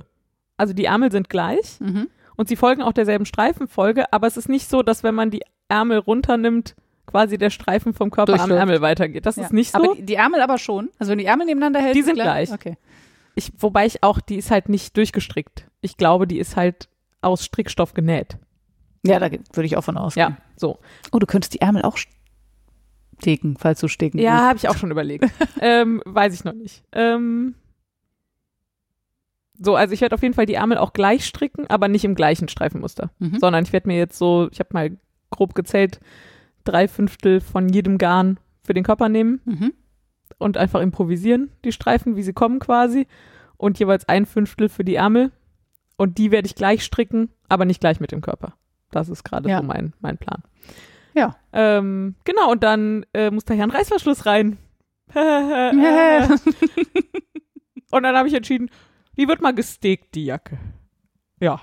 Und wie macht man das? Habe ich keine Ahnung, habe ich noch nie gemacht. Aber ich, ich habe jetzt mal sieben, ich habe mir diverse Videos angeguckt. Es gibt ganz viele unterschiedliche Ansätze. Ich habe jetzt einfach vorne sieben Maschen mehr reingestrickt und Aber dann einfach mal gucken. glatt rechts oder hast du die? Ich habe die dann jetzt am Ende auch glatt rechts gemacht, ja. Ich, äh, also die ganze Jacke ist untenrum glatt rechts. Da ist so ein Folded Brim, heißt Folded Brim heißt es, glaube ich, auf Englisch. Ahnung, ja. Also provisorischer Anschlag und dann glatt rechts hoch und dann falten und dann hat man es doppelt und dann macht man da so ein, strickt man quasi die Maschen vom provisorischen Anschlag und die lebenden Maschen zusammen und dann ist das so nahtlos, das ist ganz hübsch geworden, das ist auch schon fertig. Ja. Äh, ja. So, und jetzt muss ich dauernd Entscheidungen treffen und irgendwie beängstigt es mich gar nicht so. Das ist ein bisschen absurd. Und ich weiß auch noch nicht so richtig, was jetzt der Unterschied ist. Ich überlege gerade, wie geht das denn weiter, wenn du an dem Armloch angekommen bist? Weil dann kannst du ja nicht mehr. Da kann ich nicht mehr in die Runde stricken. Ja, Doch, kannst du schon, kannst die Ärmel natürlich aufschneiden. ja aber das wird, glaube ich, also ich glaube, das ist mir zu fummelig mit den Zu- und Abnahmen. Dafür, dass ich das mit dem Aufschneiden noch nie gemacht habe. Ach so, Also mein Plan war du hast bisher. hier ein bisschen, Dings hast du gesagt, ne? Ein bisschen. Also das, die Naht, äh, Entschuldigung, ich zeige gerade ah, ja. von meiner Schulter. Genau, da geht's erstmal senkrecht runter, aber unten macht's halt so eine Kurve. Ach so, ja. Das muss natürlich nicht unbedingt, aber ich versuche mich jetzt gerade so an die Vorlage zu halten. Ähm, nee, mein Plan wäre einfach, das Stück halt hin und her zu stricken Ja. und den Rücken stilllegen und dann den Rücken stricken. Ja. So, und das ist tatsächlich, also oben die Schulternaht, da will ich, glaube ich, auch eine Naht haben, um das zu stabilisieren. Ich glaube, das ist schon ganz sinnvoll. Muss ich mal überlegen, was ich mache. Du hattest jetzt nochmal zusammen Häkeln vorgeschlagen oder Three Needle weiter oder so. Das tut's auf jeden Fall. Ich glaube, im Original ist es gerade hoch und dann die Schulter ist aber so leicht schräg zusammengenäht. Vielleicht mache ich auch das, aber das macht mir irgendwie gerade auch noch keine Angst, weil es halt alles ja gerade. nicht. Ja, und ich habe halt auch nicht diese Figurabnahmen und so, die mich halt schon auch immer so ein bisschen. Eigentlich trage ich halt nicht gerne so sackige Dinge, sondern eher figurbetonte Dinge. Und ich glaube, das ist einer der Faktoren, die mich auf jeden Fall bisher abgeschreckt haben. Und jetzt habe ich aber diese Jacke angehabt und fand sie halt ganz hübsch und auf jeden Fall super gemütlich. Ja. Und ich würde so eine Jacke schon nehmen, wenn ich sie selber, also ich würde sie auch sonst nehmen, aber vielleicht, wenn ich sie selber gestrickt habe, so. Ja. Und das hat mich irgendwie motiviert. Ich weiß Ja. auch noch. Ich weiß auch nicht. Ist doch Es, äh, ja. Ich bin gespannt, wie sich das entwickelt. Ja, ich auch. Ich habe ja gerade schon gesagt, äh, Steven West sagt ja, ja, also bei dem Penguono sagt er, ja, und dann lässt man sie, dann guckst du einfach so, während du strickst, guckst du dir deine Farben an und guckst, worauf du Lust hast und was jetzt gerade dahin muss. Und ich dachte so, Ja, mit Farben traue ich mir das auch zu. Mit Ja. allem anderen halt nicht.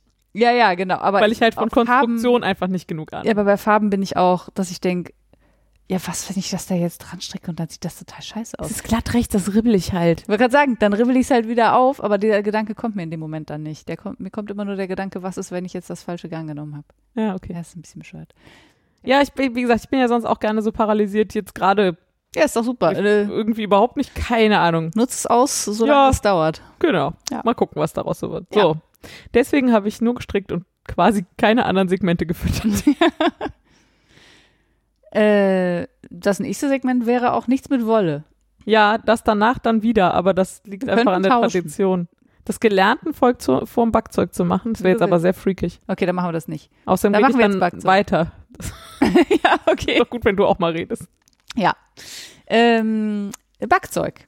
Äh, ich habe tatsächlich, ich bin total froh, weil ich wieder ein bisschen im Backmodus bin. Das Mega. war ich ja jahrelang nicht und jetzt äh, kommt das irgendwie wieder. Und ähm, es gibt ja so zwei Dinge, die mich stressen am Backen. Und das ist, äh, wie kann mein Sauerteig am Leben bleiben und ähm, wann fange ich an? Also die Backplanung. Mhm. Das ist das Einzige, was mich eigentlich äh, nervt am Backen. Weil ich, also es sei denn, man backt immer das gleiche Brot, dann kann man einfach immer zur gleichen Zeit anfangen, es zu backen oder es anzusetzen. Oh, man backt immer das gleiche Brot und hat immer denselben Alltag. Ach so, ja, ja, gut, aber ja, Ja. also wenn nicht gerade wirklich unvorhergesehene Dinge passieren, genau. Ähm, aber so zum Beispiel am Wochenende. das Im Moment ist man Aber halt auch immer zu Hause, aber ich bin ja sonst nicht immer zu Hause. Also ich Nee, bin genau. ja sonst Das war ja auch- viel nicht zu Hause. Ja, das war ja auch lange der Grund, warum ich nicht gebacken habe, glaube ich, weil ich einfach nicht, nicht genug standardmäßig zu Hause war. Ja, genau. So. Und dann habe ich, ähm, äh, was soll ich jetzt sagen? Achso, mein Problem ist ja dann, ich suche mir ein Brot raus, fange an, das zu backen, habe das nicht ordentlich durchgeplant und dann weiß ich nicht, muss ich Musst du auf einmal vier, um vier Uhr nachts aufstehen. äh, vier Uhr nachts muss ich das dann alle halbe Stunde falten. So, was? das Haben wir da halt jemals drüber geredet, wie ich das mache? nicht. Hm, Du stellst es in den Kühlschrank. Nee, keine Ahnung. Nein. Ach so, doch, du hast, du hast so ein Excel-Ding. Ja, ich habe so eine Excel-Liste. Ja, ich auch, aber die, für, das funktioniert für mich nicht so richtig gut. Ich habe die sogar hier offen, sehe ich gerade, weil da ja immer so Spannen angegeben sind. Ja, das stimmt, aber Und dann denke ich, oder dann muss ich das Brot halt, weiß nicht, in der ersten Phase aus Versehen eine Stunde länger gehen lassen, weil das noch nicht fertig ist oder so. Und dann fliegt mir mein ganzer Plan um die Ohren. Also ja, das, also gerade wenn ich ein Brot noch nicht gebacken habe, variiere ich da halt mit den Zeiten so und gebe mal die kürzesten und mal die längsten Zeiten ein und gucke, ob mir die Ereignisse dann alle passen und ja, dann ich wollte das, also ich habe das gemacht für sechs Brote oder so und dann hatte ich einen Kaffee auf. Und jetzt mache ich halt das einfach, jetzt backe ich einfach andere Brote. Ich habe halt für die Brote, die ich gern backe, habe ich halt einfach diese Excel-Liste muss da oben nur ein anderes Startdatum angeben und dann Ja. Ja, ja. und dann habe ich halt Genau, noch so ein Excel-Sheet, was so aus anderen Broten, also was so, wenn man mehrere Brote backen will, das so zusammenmercht, weil da muss man ja noch aufpassen, dass der Ofen nicht zweimal belegt ist. Ja, genau. Ja. Ähm, nee, ich habe jetzt aber tatsächlich, also was ich jetzt auch als äh, Standardbrot übernommen habe, ist dein Standardbrot, weil das ist Sehr gut. Äh, also man muss dazu sagen, das ist das, boah, ich habe keine Ahnung, wie es richtig heißt. Roggen, Reines Roggenbrot oder so? nee, nee, nee, die heißen, das ist aus dem Brotbackbuch Nummer zwei und die haben so ein Schema. Nummer zwei? Mhm. Ah, ich dachte Nummer eins, okay. Nee, äh, Nummer zwei und da gibt's dann Weizen, Dinkel, Roggen und dann gibt's irgendwie äh, Vollkorn, Kasten, irgendwas. Also das müsste das Roggen, Vollkorn, Kastenbrot sein. Lustigerweise, st- nee, hier steht Roggen Sauerteigkastenbrot. nee, Sau Ra Roggen Sauerkastenbrot. Ist Ja, auch immer.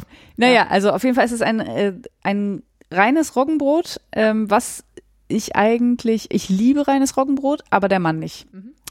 Und äh, dachte er zumindest. Hm. dann habe ich dieses Brot gebacken und dann hat er gesagt, ja komm, gib mir mal eine Scheibe.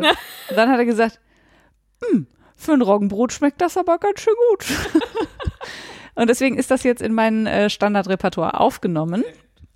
Äh, und ich habe jetzt, äh, ich, ich plane es jetzt zu variieren. Und ich nehme an, du backst die reine Sauerteig-Variante. Ja, oder? genau. Weil das ist nämlich aus diesem Buch, wo zu jedem Rezept die Standardvariante, die reine Sauerteig-Variante, die nicht kneten müssen Variante und die über Nacht in Kühlschrank-Variante drin steht. Ja, genau. Äh, die über Nacht im Kühlschrank wollte ich auch nochmal ausprobieren, wobei in unserem Kühlschrank nie Platz ist. Deswegen ist das irgendwie auch doof und stressig. Deswegen mache ich Ich, irgendwie hat, hat das für mich auch noch nicht funktioniert, vielleicht wegen Platz im Kühlschrank. Aber ich bin auch einfach mit der reinen Sauerteig- Sauerteig-Variante total glücklich. Ja, ja, das klappt auf jeden Fall total gut. Ähm, und ich habe da jetzt beim letzten Mal zum Beispiel, ich habe doch, ich habe noch so viel Roggenkörner. Und früher hatte ich mal eine Getreidemühle, oder, oder sagen wir mal einen Getreidemühlaufsatz für meine alte Küchenmaschine. Mhm. Ich habe aber keinen Getreidemühlaufsatz für meine neue Küchenmaschine und will mir auch eigentlich keinen kaufen, weil der relativ schlecht bewertet ist. Und eigentlich möchte ich eine Getreidemühle haben. Das ist mir aber gerade zu teuer und dann steht die auch hier rum. So, also deswegen habe ich gerade keine Getreidemühle und deswegen habe ich immer noch ganze Roggenkörner. Und habe gedacht, naja gut, es gibt ja auch Brote mit ganzen Roggenkörnern, das kann ja jetzt kein Problem sein. Wollte dann beim letzten Mal einfach die vorher kochen und die da reintun. Ja, Pustekuchen, die muss man auf jeden Fall über Nacht einweichen, weil sonst kocht man nämlich drei Stunden Körner. Mhm. Äh, ja, hab die dann eingeweicht, hab sie gekocht, super geil geworden, hält natürlich noch länger frisch, weil da noch mehr Feuchtigkeit Und das hält eh schon ist. lange. Das hält wirklich schon super lange frisch, genau. Ähm, und dann habe ich jetzt noch ein anderes Brot gesehen und auch gebacken. Da waren ähm, Möhrenraspeln drin. Das habe ich früher auch schon immer gemacht, aber eigentlich noch nie in Roggenbrot, sondern immer nur in Weizenbrot oder in so Mischbrot. Äh, und das war einfach gewälzt in Körnern, also in so Saaten. Und das war auch richtig geil. Das hat super geil geschmeckt. Mhm. Und das ist jetzt tatsächlich äh, Svens Lieblingsbrot. Das muss ich jetzt wieder backen. Ähm, ja, äh, das ist das eine. Und dann habe ich das ein anderes gebacken, was ich eigentlich nur erzähle. Also erstens, weil es lecker war und zweitens, weil es mich, weil das mein Gehirn kaputt gemacht hat. Ich habe es dir schon erzählt. Ähm, in der Regel, wenn man, also für die Nichtbäcker da draußen, falls es noch irgendwelche gibt, ich weiß ja nicht, vielleicht gibt's ja noch Leute, die noch nie Sauerteigbrot gebacken haben. Aber eigentlich setzt man erst den Sauerteig an, indem man ein bisschen Sauerteig nimmt, dann macht man da Mehl und Wasser zu und dann lässt man das halt stehen und lässt den Sauerteig halt arbeiten und dann ist er irgendwann fertig und dann kann man den als Zutat, so wie ein Hefewürfel, in den Hauptteig dann reintun. Also so ganz grob. In diesem Brot schmeißt man einfach am Anfang ein kleines bisschen Sauerteig mit in den Teig und lässt dann das ganze Brot einfach über den ganzen Zeitraum stehen. Also in dem Fall über vier, nee, 20, 18 bis 20 Stunden. Und das funktioniert halt auch total geil. Ist ein richtig gutes Brot geworden, hat mega gut geschmeckt. Und ich habe gedacht, ja, ich meine, natürlich, warum soll das auch nicht Ja. funktionieren? Aber trotzdem bin ich noch nie über so ein Rezept gestolpert. Ja. Wo man einfach nur so ein bisschen Sauerteig reintut und dann lässt man das ganze Brot halt stehen und nicht nur den Sauerteig und macht dann erst das Brot. Das hat natürlich Einschränkungen, ne? Du Ja, kannst ja. damit da nicht alles backen. Aber das war so einfach und so schön. Und das ist so ein, ich verlinke euch, das ist so ein, äh, so ein Mischbrot mit Weizen und Dinkelmehl. du magst ja kein Dinkelmehl, aber und dann habe ich mich gefragt, ob man das nicht eigentlich mit allen Mehlvarianten machen kann. Ja, ja, glaube ich, musst du nur hinrechnen halt. Ja, oder, oder halt einfach, also wenn man das so ansetzt, dass es ab morgens um, weiß nicht, acht oder so irgendwann fertig ist. Ja, ja, genau, aber du musst halt trotzdem irgendwie die Mathematik dahinter einmal zusammen. Die Zeiten verändern sich doch alle. Oder nicht? Wenn was? Dieser Sauerteig, der dann so insgesamt, der braucht doch viel länger, bis er irgendwie in einem sinnvollen Reifestadium ist, wie der kleine Sauerteig vorher. Äh, anscheinend, also was? was? Nee. Also ich glaube, es funktioniert nicht mit jedem Rezept, Ach so, dass nein, du das meine ich nicht. statt vorher den Sauerteig anzusetzen, alles zusammenwirfst. Ach so, nee, das meinte ich nicht. Ich meinte, dass äh, man in, also dieses, ich sag, ich lese das jetzt mal eben vor hier, wenn ich das so schnell finde. Das besteht ja aus Weizenmehl und äh, Dinkelmehl. Das sind 500 Gramm Weizenmehl und 400 Gramm Dinkelmehl. Ja. Und wenn ich jetzt das Weizenmehl austausche durch Roggenmehl, Aber dann verändern sich ja die Prozesse alle, oder nicht? weiß ich Ich nicht. fühle mich gerade ein bisschen, sorry, aufs Glatteis geführt. Für- Also, Ich meine, Sauerteig arbeitet doch mit Mehl, oder? ja, Arbeitet du, das mit Weizenmehl anders als mit Roggenmehl? ja, Ja? hätte ich gesagt. Ja, äh, keine Ahnung, ja? Also bei in dem Weizenmehl passiert zum Beispiel auch noch eine Autolyse währenddessen, oder? Weil einfach Weizen, Ja. was da steht, mit Wasser drin, macht irgendwie, bildet Gluten. Gerüste, Ja, die das Roggenmehl nicht bildet und so. ja. Und also, sie verhalten sich doch einfach verschieden. Und du brauchst doch unterschiedliche Mengen Wasser und unterschiedliche Mengen Sauerteig und so, oder nicht? Ich, ah, ich bin verwirrt. Ich habe keine. Ich, Also, ich, ich hätte jetzt ein gesagt, Standard nein, aber- Weizenbrot und ein Standard Roggenbrot backe ich sehr unterschiedlich. Hätte ich gedacht. Von den Ja. Mengen, an Wasser und Da Stehzeiten. ich kein und, Standardweizen und kein Standardroggenbrot habe, kann ich das nicht beantworten. ach so, nein, ich, weiß ich schlage ein Buch auf und das erste Weizenbrot, was da drin steht und Ja. das erste Roggenbrot, was da drin steht, haben sehr unterschiedliche ja, also Stehzeiten, Temperaturen, Mengenverhältnisse, Wasseranteile und so weiter und so fort. also man versäuert auf jeden Fall einen anderen Anteil, sagt man. Ich, keine Also bei Ahnung. Roggenmehl Deswegen gucke ich gerade halt- so irritiert, weil solche Sätze, was man so tut, weiß ich nicht. So, ja, nee, also habe ich Mann gesagt? Das meinte ich nicht. Ich meinte, was ich eigentlich sagen wollte, war, wenn ich das das nächste Mal backe, tausche ich eine dieser beiden Mehlsorten doch mal. gegen was anderes aus und dann glaube ich, dass das auch funktioniert. So, das wollte ich eigentlich Ja. sagen.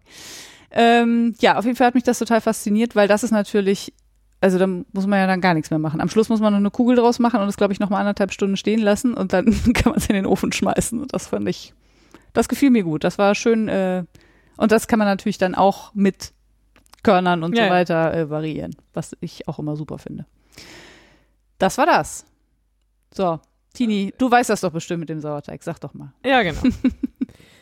äh, dann gehen wir nochmal kurz zurück, thematisch. Ja. Und springen gleich wieder hin. Ja. Vielleicht hätten wir doch tauschen sollen. Aber ich fand es jetzt gut, dass ich mal nicht durchgeredet habe. ich habe nämlich was gelernt. Frieda fragt, hast du nichts gelernt? Doch, sag ich, habe was gelernt, steht schon woanders. Na gut. Und dann habe ich es jetzt doch hingeschrieben, weil ich habe nämlich für die Jacke geguckt, welche Garne habe ich alle. Und ich fand, mir fehlen irgendwie Kontrastfarben. Also was wie ein Schwarz oder ein Dunkelblau. Oder so ein geiles Grün. Ja, also alle Farben, die du hattest, waren tendenziell eher heller. Ja, und eher gedeckter. Mhm. Genau. Nichts Schreiendes Habe ich gedacht, aber ich habe ja viel Garn, ich könnte mir ja was überfärben. Mhm. Also ich habe so ein Blau, was ich nicht so richtig geil finde, das könnte ich dunkelblau überfärben. Ich habe ein Braun, von dem ich sehr viel habe, da könnte ich ein Schwarz draus machen. Und dann habe ich noch so ein ganz helles Rauwerkgrau, das könnte ich ja irgendwie in so einem Giftgrün einfärben. So, soweit, äh, noch nicht so aufregend. Jetzt springe ich kurz zurück. Es begab sich vor einer ganzen Weile, nee, also eigentlich schon immer, seit ich selber Wolle färbe, ärgert mich, dass, wenn ich Wolle färbe, in der Regel die Farbe nur außen auf dem Garn ist und nicht innen. Ja. Und dann das Innere immer noch so durchscheint. Was ja schön aussehen Ich wollte kann. gerade sagen, das kann Aber. ein total schöner Effekt sein. Also es gibt auch Handfärber, von denen man solche Garne kaufen kann und die finde ich auch super. Aber ich würde gern beides können und das gezielt steuern können. Und manchmal will ich halt, also jetzt für diese Jacke wollte ich auf jeden Fall uni und durchgefärbt oder so uni wie handgefärbt ist natürlich nur, ne? Aber Aber die sehen schon ziemlich uni aus. die sind schon ziemlich uni, finde ich auch. Ähm, und ich habe das aber immer nie hingekriegt. Aber ich finde auch, immer nie ist gut, ne? Hm. ich habe den Mundwinkel doch so gesehen. hab gedacht, nicht lachen, dann krieg ich Ärger. Äh, nee, habe ich immer nie hingekriegt. ich habe mich auch nicht so super systematisch durchprobiert, aber ich hatte schon das Gefühl, ich habe echt viel probiert, was man im Internet so liest und in Videos so sieht. Und dann habe ich das in unsere Strickgruppe geschrieben, ist schon Monate her. Und dann sagte eine unserer Freundinnen, ja, stimmt, das nervt mich auch. Und dann haben wir uns so ein bisschen ausgetauscht, was wir glauben, was, da, was man da so machen könnte. Und dann haben wir uns erstmal nur verabredet auf, ja, wir, wir probieren mal das und das. Und in der Zwischenzeit ist bei mir nichts passiert. Und sie hat, glaube ich, 25.000 Kilo Wolle gefärbt. Nee, weiß ich nicht, aber viele. Und ich hatte auch das Gefühl, sehr systematisch mal Parameter durchgetestet. Mhm. Ähm, und Dinge, die ich deswegen jetzt gestern anders gemacht habe beim Färben und die in Summe auf jeden Fall zu diesem geilen Ergebnis geführt haben, sind, ich habe das Wasser entkalkt. Also ich habe es durch einen Wasserfilter, durch einen Aktivkohlefilter gejagt. Unabhängig von der Frage, ob das jetzt eine Entkalkung, Entsalzung, Enthärtung oder was auch immer ist. Das ist ein anderes Thema. Wenn, wenn ihr Ahnung von Wasserchemie habt und uns das für Dumme erklären könnt, Frieda und ich würden uns freuen. Also wir haben schon versucht, das rauszufinden in diesem Internet. Es war Es sehr Es widersprüchlich widerspricht alles. alles. Äh, genau. Also ich habe das Wasser äh, durch einen Aktivkohlefilter gejagt. Ich habe die Färbflotte, Fa- Farbflotte ohne Säure angesetzt, sondern nur mit heißem Wasser und auch nur ein bisschen. Und dann habe ich relativ viel kaltes Wasser genommen, die Farbflotte da reingetan und das Garn da reingetan, alles noch kalt. Und dann habe ich sehr langsam die Temperatur hochgedreht. Und ich habe jetzt mal so alle Und du 10 hast die Grad Wolle eingelegt oder nicht? Ach so, doch, genau, die Wolle hatte ich eingelegt. Das mache ich aber eigentlich immer. Sauer? Nein, Oder in Wasser? Hm? mit Spüli. Ah, mit Spüli, ah. Genau, das habe ich auch noch anders gemacht. Das hatte ich nämlich auch noch irgendwo gelesen, dass man die Oberflächenspannung ein bisschen reduziert und das Wasser dann besser in die Fasern kommt. Keine Ahnung. Genau, das hatte ich noch gemacht. Und dann habe ich die Temperatur und die Säure langsam erhöht. Mhm. Und es hat einfach fantastisch funktioniert. Ich war sehr nervös. Ich muss sehr kurz lange. fragen, das Spüli hast du aber ausgewaschen dann? ja, Ja. aber nicht super penibel. Ja. Aber ich habe die Wolle nochmal unter fließend Wasser gehalten, ja. So, jetzt kommt der Chemie-Vollhorst. Ja, Ist Spüli nicht das Gegenteil von Säure? weiß ich nicht. okay, Ich wusste, dass du das jetzt fragst. Also, okay. Äh, Weil ich dachte gerade, Ich glaube, es gibt verschiedene Reinigungsmittel und manche davon sind basisch. Ob jetzt ein klassisches, kla- klassisches Geschirrspülmittel ja. so ist oder nicht, weiß ich alles nicht. Okay.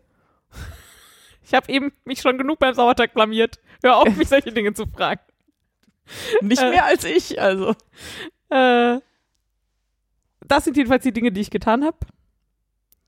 Und das Ergebnis war super. Ich war zwischendurch ein bisschen nervös, weil das sehr lange, also gerade das Blau und Schwarz einfach sehr lange sich nicht irgendwie verändert hat und einfach sehr schwarzes und sehr blaues Wasser war. Aber die beiden Wasser waren komplett klar am Ende, Mhm. obwohl da Viel Farbe drin war. mehr als 2% Farbe drin war. Und das ist schon am oberen Ende von dem, was ich sonst so mache. Ähm, und auch was man so liest. Und das Gelb, da war am Ende noch ein bisschen Gelb im Wasser, aber das habe ich fast immer, wenn ich gelbe Farbe mit dabei habe. Also jede Mischung mit Gelb ist, da ist das Wasser am Ende bei mir nicht komplett klar. Ich frage mich gerade, ob man Gelb einfach besser sieht. Nee, ich glaube nicht. Nee. Nee. Nee. Also nicht in dem Ausmaß besser. Ähm, ja, so. Und äh, das hat fantastisch funktioniert, dafür, dass ich jahrelang mir so einen abgebrochen habe mit, ich kriege das nicht da, ich kriege die Farbe nicht da rein. Habe ich jetzt auf jeden Fall eine Mischung an Parametern gefunden, die, Ich sagen, du weißt doch nicht, aber die da gestern sehr gut funktioniert hat. Ja. Das war alles kein Superwash-Garn. Das ist, glaube ich, noch relevant. Kein Superwash. Ja. Man sagt ja eigentlich, Superwash nimmt es besser an. Ah, okay. Und es ist alles reine Wolle. So. Ja. Und da würde ich mich jetzt mal beim nächsten Mal halt noch, also gucken. Ich, also äh, unsere Freundin ähm, Caro sagte, dass bei ihr das, die sind jetzt sogar destilliertes Wasser genommen für einen Versuch. Bei ihr hätte das keinen Unterschied zum Leitungswasser gemacht. Wir haben uns halt gefragt, wenn man sich in diesem Internet Anleitungen anguckt und Videos und so, dann scheint dieses Problem außer uns niemand zu haben. Ja, wirklich. Also, Also wirklich weil Leute niemand. werfen irgendwie auf ab, absurd unwissenschaftliche Art und Weise Zeug zusammen und haben am Ende geil gefärbte Wolle. So. Ja. Also teilweise jedenfalls ist das das, was in diesem Internet passiert. Ja. Natürlich bei weitem nicht alles. Und dann haben wir uns gefragt, ob das vielleicht ein lokales Problem sein könnte, weil wir halt hier so krass hartes Wasser haben. Sie sagte halt, bei ihren Experimenten hat es keinen Unterschied gemacht, das werde ich beim nächsten Mal halt mal testen. Werden mal gucken, aber dieses so in kaltes Wasser und dann langsam hochdrehen ist natürlich relativ zeitintensiv. Aber für, ich will es jetzt mal wirklich durchgefärbt und uni haben, ist es auch einfach voll okay. Ja. So, und ich habe halt alle drei auch gleichzeitig äh, gemacht. So, und dadurch war es jetzt halt auch nicht so, ja. Da kommen wir übrigens äh, zu dem Punkt mit dem harten Wasser und dem, weil in Düsseldorf gibt's viel Kalk im Wasser und es hat aber ein, es hat aber pH-neutral, also es, es hat einen pH-Wert von sieben. Sagen zumindest die Stadtwerke, Sagen die ja. Stadtwerke, ja, natürlich. Äh, die sagen aber auch, dass das Wasser hart ist. Also das heißt, Ja. und das ist dann so, was ist jetzt Hilfe? Also, genau, wenn äh, wirklich völlig ernst gemeint, da fallen Wörter wie salzen, äh, entsalzen, entkalken, enthärten und pH-Werte. Vor allem pH-Werte. Ich ich weiß, ich habe Chemie früh abgewählt. Das lag einfach vor allem daran, dass man bei uns halt nur auswendig lernen musste. Ich weiß nicht, ob es besseren Chemieunterricht gibt, aber ich habe halt in Physik immer alles erklärt bekommen und in Chemie nicht. Also habe ich halt Chemie abgewählt, Mhm. weil Sachen auswendig lernen fand ich schon immer scheiße. Also ich habe Chemie nicht abgewählt äh, und ich weiß es trotzdem nicht. Also ja, also falls das irgendjemand weiß das und wirklich für? Dumme erklären kann, aber nicht mit Quatsch, bitte. nicht mit Quatsch. Du meinst nicht mit Esoterik? Ja, nee, ich, also äh, es gibt halt ganz viele Erklärungen, wenn man das googelt. Gibt es halt tausend Leute, die dir das erklären. Und du, dann Ach so, halt drei Sätze anderes, und ja. du merkst halt, die widersprechen sich selber Ja, ja. oder Nee, also äh, äh, die benutzen die fundiertes Wörter selber Wissen verschieden. nehmen wir so. gerne. Oder zumindest, was mich ja schon interessieren würde, welcher deiner Parameter jetzt der entscheidende war. Ja, Vermeintlich. ja, genau. Und Also falls ihr auch schon mal damit gekämpft habt, äh, Wolle möglichst durchzufärben, auch innen im Garn. Äh, und äh, habt da Erkenntnisse zu, werft die doch gerne mal zusammen. Tatsächlich äh, hat die Freundin von uns inzwischen so viel Sockenwolle gefärbt, dass sie angefangen hat, sich zu überlegen, hm, die kann ich vielleicht gar nicht alle selber verstricken. Aber sie braucht halt, also sie hat halt sehr viele Samples, also sie hat halt viele Experimente gemacht. Und deswegen hat sie einfach jetzt sehr viel Wolle gefärbt, um diese Dinge rauszufinden. Und sie hat jetzt angefangen, auf Instagram nochmal zu fragen, ob nicht jemand was von ihrer Wolle haben will. Also sie färbt ja schon lange Wolle und verkauft die, glaube ich, auch bei Etsy schon lange. Äh, aber eigentlich mit äh, ähm, Pflanzenfarben. Ah, okay. Also Jetzt jedenfalls, Ist, äh, genau. ich dachte, wir verlinken vielleicht mal ihr Ja, das machen wir auf Instagram-Profil, weil äh, ich finde sie super schön und vielleicht ja auch irgendwer von euch und äh, dann ich fühle mich jetzt so als Nutznießerin ihrer Erkenntnisse. Ja. Deswegen machen halt wir auch ein immer bisschen auf, Werbung. Jetzt. auf dem Stand gehalten hat, habe ich gedacht, dann kann ich zumindest auch äh, zumindest ein bisschen verbreiten, dass da Wolle abzugeben ist. Nee, die, äh, sie hat auch, also wie gesagt, wenn ihr auch auf pflanzengefärbte Wolle steht. Äh, Ah, das wusste ich auch. überhaupt nicht tatsächlich. Na, okay. Ja, so. Ja. Durchgefärbte Wolle. Yay. Okay. Und ich finde sie auch alle drei total schön geworden. Ja, wirklich schön. Also und also das soll jetzt nett, soll nett gemeint sein. Man sieht nicht, dass sie gefärbt sind. Ja, okay, danke. Also sie sind wirklich sehr. ja, könnte man äh, auch im Laden kaufen. sehr Das, und das solid. Schwarz ist auch einfach schwarz und das nicht Schwarz ist irgendwie sehr schwarz, ja. lila oder braun oder rot. Ja, und vor allen Dingen ist es beides überhaupt gar nicht, also beides alles drei gar nicht fleckig. Ich meine, das Giftgrüne natürlich ein bisschen, weil die Ausgangswolle halt so ein meliertes Grau ist. Aber äh, die beiden anderen sind auf jeden Fall richtig solide durchgefärbt. bin auch sehr froh. Die kommen auf jeden Fall alle drei in die Jacke. So viel steht mal fest. Sehr gut. Dann hätten wir noch äh, das Jote-Zeug. Ja, darf ich da einfach anfangen? ja, bitte. Ich äh, will einfach, ich habe einfach sehr gelacht gestern. Ähm, dank Johann König, von dem ich jahrelang nichts mehr gehört hatte. Und verlinke euch ein Video. Und wenn ihr es noch nicht kennt, Johann König hat übers Backen gesungen und ich hatte sehr viel Spaß. Und es ist auch wichtig, dass ihr euch das Video dabei anguckt. Ja, ja, es ist auf Nicht jeden nur Fall die zuhören. halbe Miete. Also falls ihr mal wieder Aber auch müsst. Text. Also ich habe wirklich, ich habe einfach sehr gelacht und dachte, ach, vielleicht könnt ihr das ja auch brauchen. Wenn ihr irgendwie euch entweder vorher schon oder im letzten Jahr mit Backen beschäftigt habt, könnt ihr wahrscheinlich auch drüber lachen. Ja, bestimmt. Und jetzt darfst du, weil äh, du hast das richtig gute Zeug. Jetzt darf ich. Also, fangen wir da mal an. Ähm, ich glaube, ich fange mal, ich, fange mal bei mir an. ähm, ich bin ja, wie gesagt, seit zwölf Tagen in meinem dreimonatigen Sabbatical und ähm, mein ursprünglicher Plan war ja, vormittags Marie Kondo, nachmittags mit einem Getränk auf der Dachterrasse. Ähm, da das Wetter da gerade nicht mitmacht, Hast du gesagt, machst du das jetzt anderthalb Monate Marie Kondo und dann anderthalb Monate Oh, durchsaufen? auch nicht schlecht. nee, ich habe gedacht, nee, ich folge vielleicht, das klingt jetzt ein bisschen esoterisch, eher meiner Energie. Ja. Also ich guck eher, wenn ich morgens äh, wach werde, ob ich gerade mehr Bock habe, ein Kilo Rohwolle wegzuspinnen oder ob ich mehr Bock habe, äh, irgendwas auszusortieren. Ähm, das funktioniert ziemlich gut, würde ich sagen. Sehr schön. Ähm, wer sich mit Marie Kondo auskennt, weiß, es gibt fünf äh, Kategorien, wovon die vierte gemogelt ist, weil da sind noch 20 Unterkategorien drunter. Aber die ersten beiden sind äh, Kleidung und äh, Bücher. Ja. Und da bin ich durch. Interessant. Ja, weil, also, was sie ja sagt, ich glaube, dass das nicht für jeden stimmt, aber was sie sagt oder was ihre, also ihre äh, äh, Methode sozusagen ist, man fängt mit den einfachen Sachen an, Ja, äh, wo man leicht Entscheidungen treffen kann ja. und arbeitet sich zu den schwierigeren Sachen vor. Deswegen ist die, die letzte Kategorie halt äh, Dinge mit, also Erinnerungen und Mhm. sowas. Also Dinge, wo Ich, man äh, sage- die sentimentalen Wert haben. Weil ich, ich kenne ja Leute, die durchaus auch zu viel Zeug haben, aber nur drei Bücher besitzen oder so. Also deswegen Genau. fand ich jetzt, Bücher ist eins von fünf, fand ich jetzt irgendwie interessant. Das Lustige war, dass ich am Tag, bevor ich die Bücher ausgemistet habe, noch zu meinem Cousin gesagt habe, ja, aber Bücher wird auch einfach, weil ich habe vielleicht noch so, boah, ich hab, also ich habe die schon vorletztes Jahr oder so ausgemistet, Ja. ich habe vielleicht noch so 150 oder so. Ja. Mm, ganz genau, 150. Hast du gezählt? Nee, habe ich nicht, aber 300 sind es auf jeden Fall. Ja. Also es ist wirklich, weil ich auch, ähm, ich weiß nicht, wie es euch geht, aber meine Bücher stehen nicht alle an einer Stelle. Ich dachte das. Ich dachte, die stehen alle in diesem Bücherregal. Nein, oben neben der Lampe standen Bücher.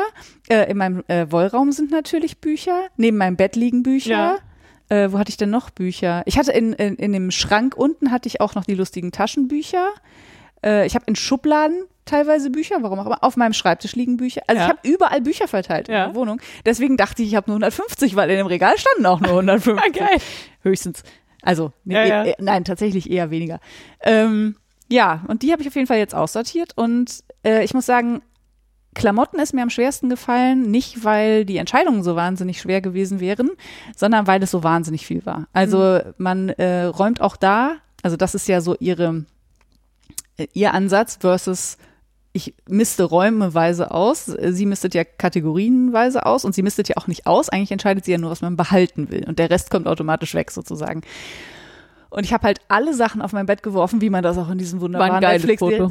Alter Schwede, alter Schwede, hab ich Klamotten und also sie sagt, dieser Schockeffekt ist wichtig. Das hat sie auf jeden Fall geschafft. Ich war auf jeden Fall geschockt, weil es waren ja nur meine Klamotten. Da waren Mhm. ja noch nicht mal die von meinem Freund dabei. Ne? Ähm, und also Schuhe, Jacken, Klamotten. Eigentlich gehört auch Bettwäsche dazu. Die habe ich aber jetzt rausgelassen, weil die kann ich separat. Mhm. Da weiß ich genau, welche ich behalten will. Das mache ich ein andermal. Und ich musste ja das Bett abends wieder frei haben, weil wir wollten Ja. irgendwo schlafen. Das, Das heißt, hab ich ich musste das an einem Tag Das war. Karfreitag, oder? Das war. Ich meine, es war Karfreitag. Nee, das war an dem, ah doch, war Karfreitag, Ja. genau. Den Donnerstag habe ich bekam noch ich frei gemacht. morgens ein Foto von diesem Bett. Ja. Und ähm, dann habe ich am, also am Anfang geht das natürlich schnell, Ja. weil du darfst dir auch Sachen raussuchen, ne? Ja. die so einfach sind, sagst du, ja, ja, das bleibt auf jeden Fall hier, das kommt auf jeden Fall weg und so. Und dann kommen ja noch die schwierigen Sachen. Ja. Und die brauchen natürlich einfach doppelt Pareto-Prinzip. Ja, einfach, auf jeden Fall. muss ich rechnen, viermal so lange wie der Rest, ne? Äh, bin aber, ach so, Taschen gehören auch dazu, also Handtaschen und Oh solche- Gott. Ja, ja, ja. Das sind doch keine Klamotten. Accessoires. Ich habe mit Handtaschen Eigentlich gehört auch also, Schmuck dazu, aber ich habe Gott glücklich. Ich habe nicht viel Schmuck, aber ich habe einfach an Taschen völlig andere Anforderungen als an Kleidung. Ähm, es ist auch nicht sowas wie Rucksäcke gemeint, Ah. ne? sondern eher so Handtäschchen. Ach ja, gut, das habe ich einfach. Nee, ich habe da auch total, ich glaube, ich Also habe zwei, zwei. oder so. Ja, drei vielleicht. Das war einfach. Ähm, und dann halt die Frage, wohin mit dem Zeug. Ne? Ich hatte glücklicherweise tatsächlich Klamotten, die schon so durch sind, dass ich sie niemandem mehr zumuten würde, Selbst sie zu tragen. Selbst Sehr gut. Genau. Also außer mir selbst. Ja, ja. Aber ich trage sie auch seit Jahren nicht und dann macht es halt keinen Sinn. Ne? Die waren einfach, die kamen alle einfach alle in einen blauen Sack äh, und kommen tatsächlich auf den Müll. Und wir reden hier über Klamotten, die teilweise seit zehn Jahren in meinem Schrank hängen und die ich seit 20 Jahren besitze. Ne? Also wirklich alte Klamotten. Und auch äh, gepillt und weiß ich nicht, verfärbte Achseln. Also alles, was man nicht Mhm. haben will. Äh, Löcher. so. Kaputt, also Socken, ne, wo die Ferse durchgescheuert ist, die muss man nicht behalten, wirklich nicht. Also nicht, nicht handgestrickte Ja, Socken, ja. Ne? Baumwollsöckchen. Ähm, boah, ich verlaber mich gerade, das war eigentlich gar keine Absicht. Ich wollte eigentlich okay. nur sagen, dass der, die erste ähm, Kategorie war, also ich habe gemerkt, wie es mir im Laufe der Zeit tatsächlich immer leichter gefallen ist, diese Entscheidung zu treffen. Und ich wusste halt immer, ja, das bleibt hier und das bleibt nicht hier. Dann kam noch die Entscheidung, schmeiße ich das weg oder verkaufe ich das oder spende ich das? Das sind ja so die drei Kategorien, die dann übrig bleiben. Das war manchmal ein bisschen schwierig. Äh, Das habe ich jetzt aber auch alles sortiert. Ähm, ja, Punkt. Also äh, Klamotten gingen gut, Bücher gingen auch sehr gut. Das Schönste ist, dass wir in der Firma ja so eine äh, kleine Kleinanzeigengruppe haben. Und da habe ich das reingepostet. Und die Bücher gehen weg wie warme Semmeln, was super ist. Dann muss ich auch keine Bücher wegschmeißen, Ja. weil das kann ich ja noch schlechter als Klamotten wegschmeißen. Ähm, ja, und als nächstes kommt jetzt die schlimmste Kategorie, glaube ich, für mich. Wolle? Ist Wolle auch eine Kategorie? Nein, aber nee, ja, Hobbys. äh, nee, Ah. Paper. Ah. Paper ist eine eigene Kategorie. Paper ist eine eigene Kategorie und da, ich habe auch gedacht, Ach so, was im Sinne ist denn von, alles ah, Paper? Und Paper ist halt alles. Papierkram. Papierkram, Ja. aber auch Grußkarten oder Briefe oder Also Schreibwaren. Ja, ähm, Hefte, also alles, was halt Papier ist. So, äh, es, ich, Ja, theoretisch könnte vielleicht sogar Geschenkpapier drunter fallen. Das weiß ich nicht, müsste ich nochmal nach. interessant. Das Genau. macht mich schon total fertig. Diese Kategorieeinteilung macht mich schon so fertig, dass ich Abstand nehmen will von diesem Es, ganzen. es ist auch egal, weil es ja äh, hinten raus, also du musst hint, du musst alles gemacht haben hinterher. Und deswegen gibt es, glaube ich, Kategorie 4, das ist Komono und Komono ist alles, Alles. andere. Was ist denn fünf? Fünf ist hier diese mit Erinnerungen behaftete Dinge, äh, also Oh, super. Dinge mit sentimentalem Wert. Fast alles. Ja, das dachte ich auch und dann habe ich festgestellt, oder sagen wir mal so, es gibt Dinge, die sollte ich eigentlich wegschmeißen, die gehören aber in Kategorie 5, deswegen habe ich die nicht weggeschmissen, Interessant. weil da bin ich ja noch nicht. so. Wenn ich da hinkomme, schmeiße ich es vielleicht dann weg, mal gucken, aber jetzt momentan noch nicht. Das ist ja das Gute, immer wenn du was hast, wo du sagst, ich müsste es eigentlich wegtun oder es entfacht keine Freude, aber irgendwie hänge ich dran, kannst du es immer in Kategorie 5 Ja. schieben, kannst es dir dann nochmal angucken, gucken, ob es dann leichter wird. Und wenn du es dann immer noch nicht wegtun kannst, dann musst du es behalten.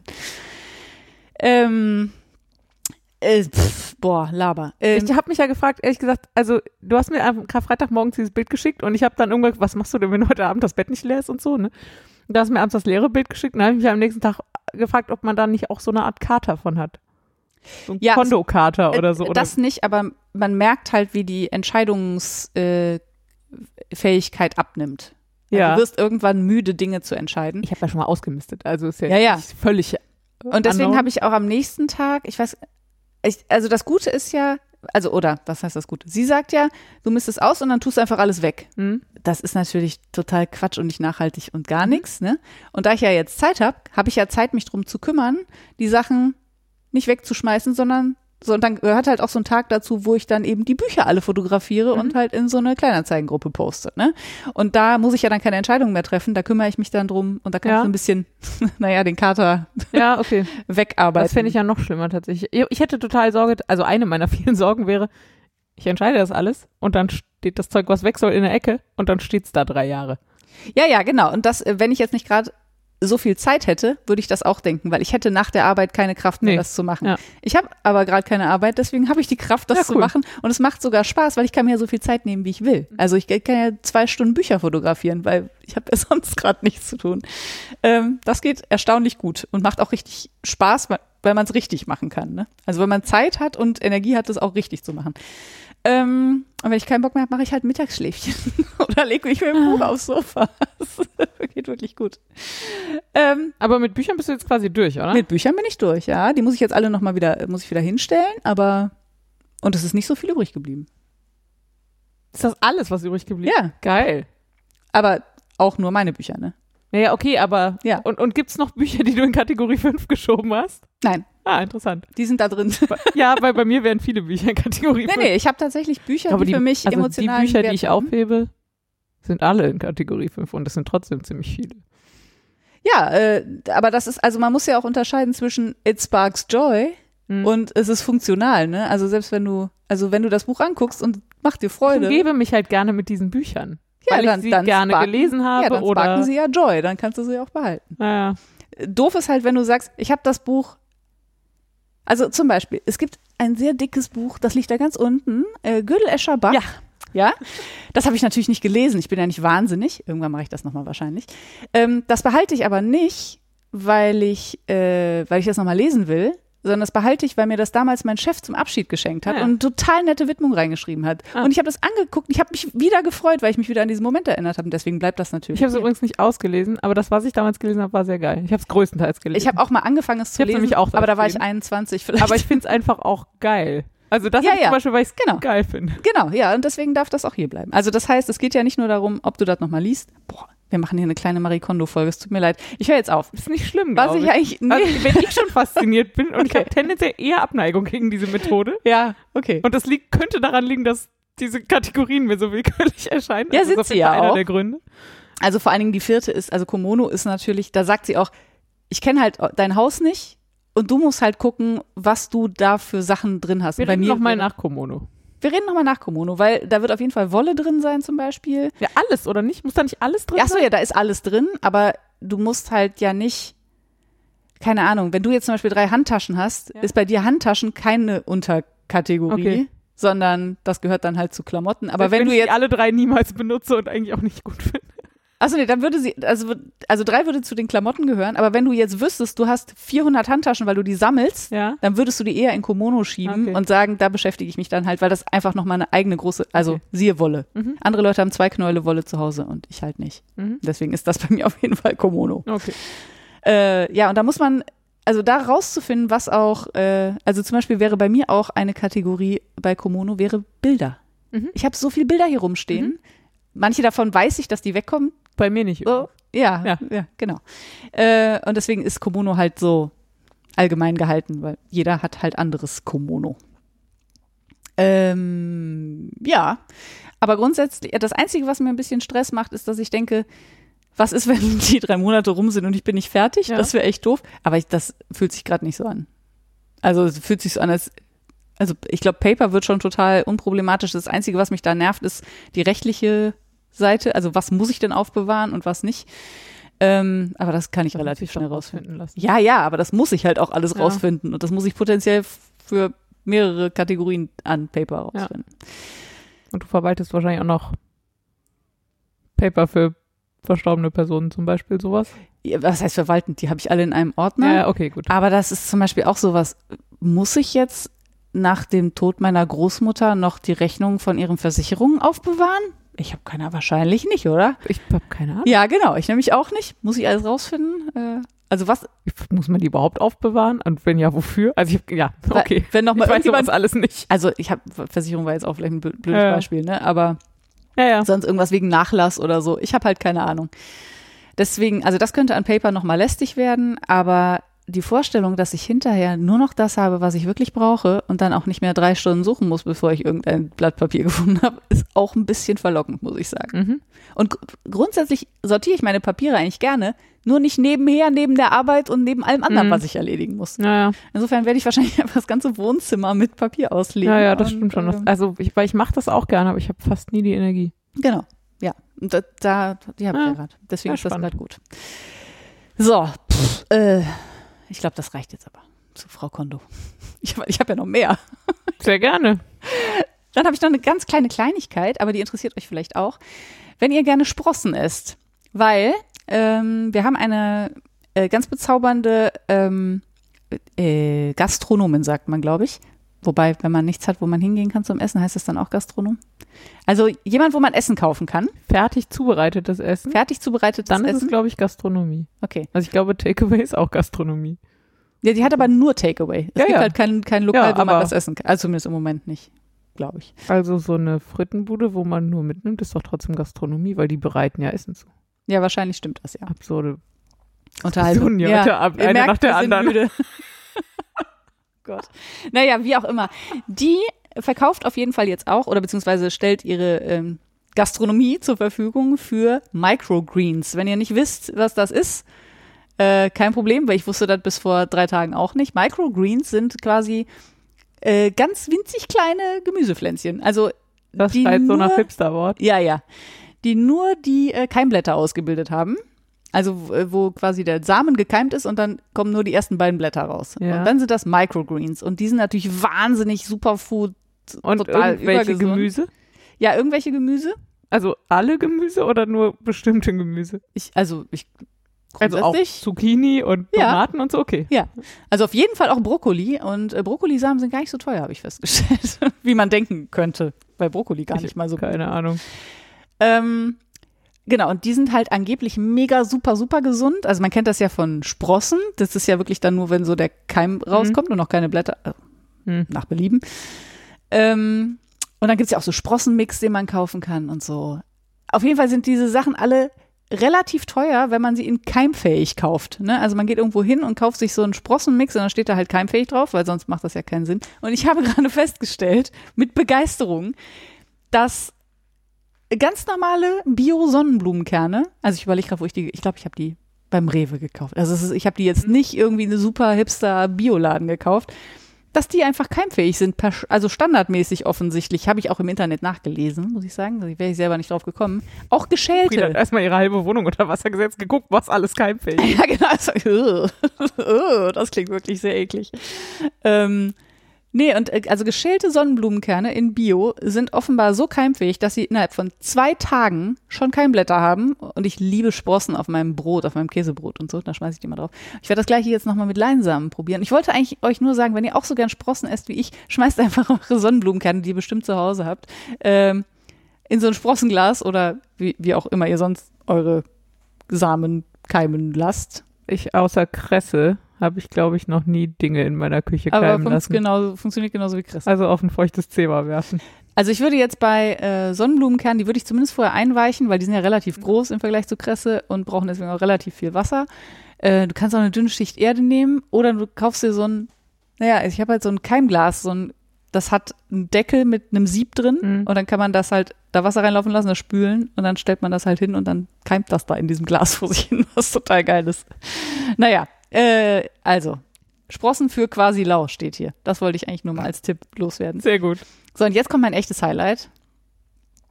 Ich bin so hart Fangirl von, ihr kennt das jetzt bestimmt alle schon und ich hänge total hinterher. Ah. Nee? Viele, aber nicht alle. Wäre mein Tipp. Kanntest du das denn? Nein. Ah, Äh, beruhigend. ja, mm, So halb?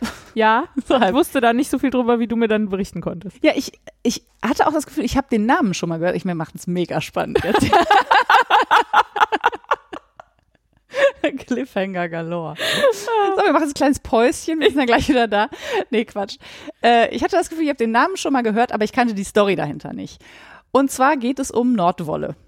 Ähm, die äh, Chillax-Knit hat das irgendwo mal in einer Mail, glaube ich, an mich erwähnt ähm, und das als Empfehlung äh, rausgegeben. Es gibt äh, beim NDR? NDR. Äh, eine Serie, die heißt Die Nordstory und äh, da gibt es eine Unter äh, hm, ein ich kann nicht mehr sprechen. Also da gibt es Wolle for Future und davon gibt es zwei Teile.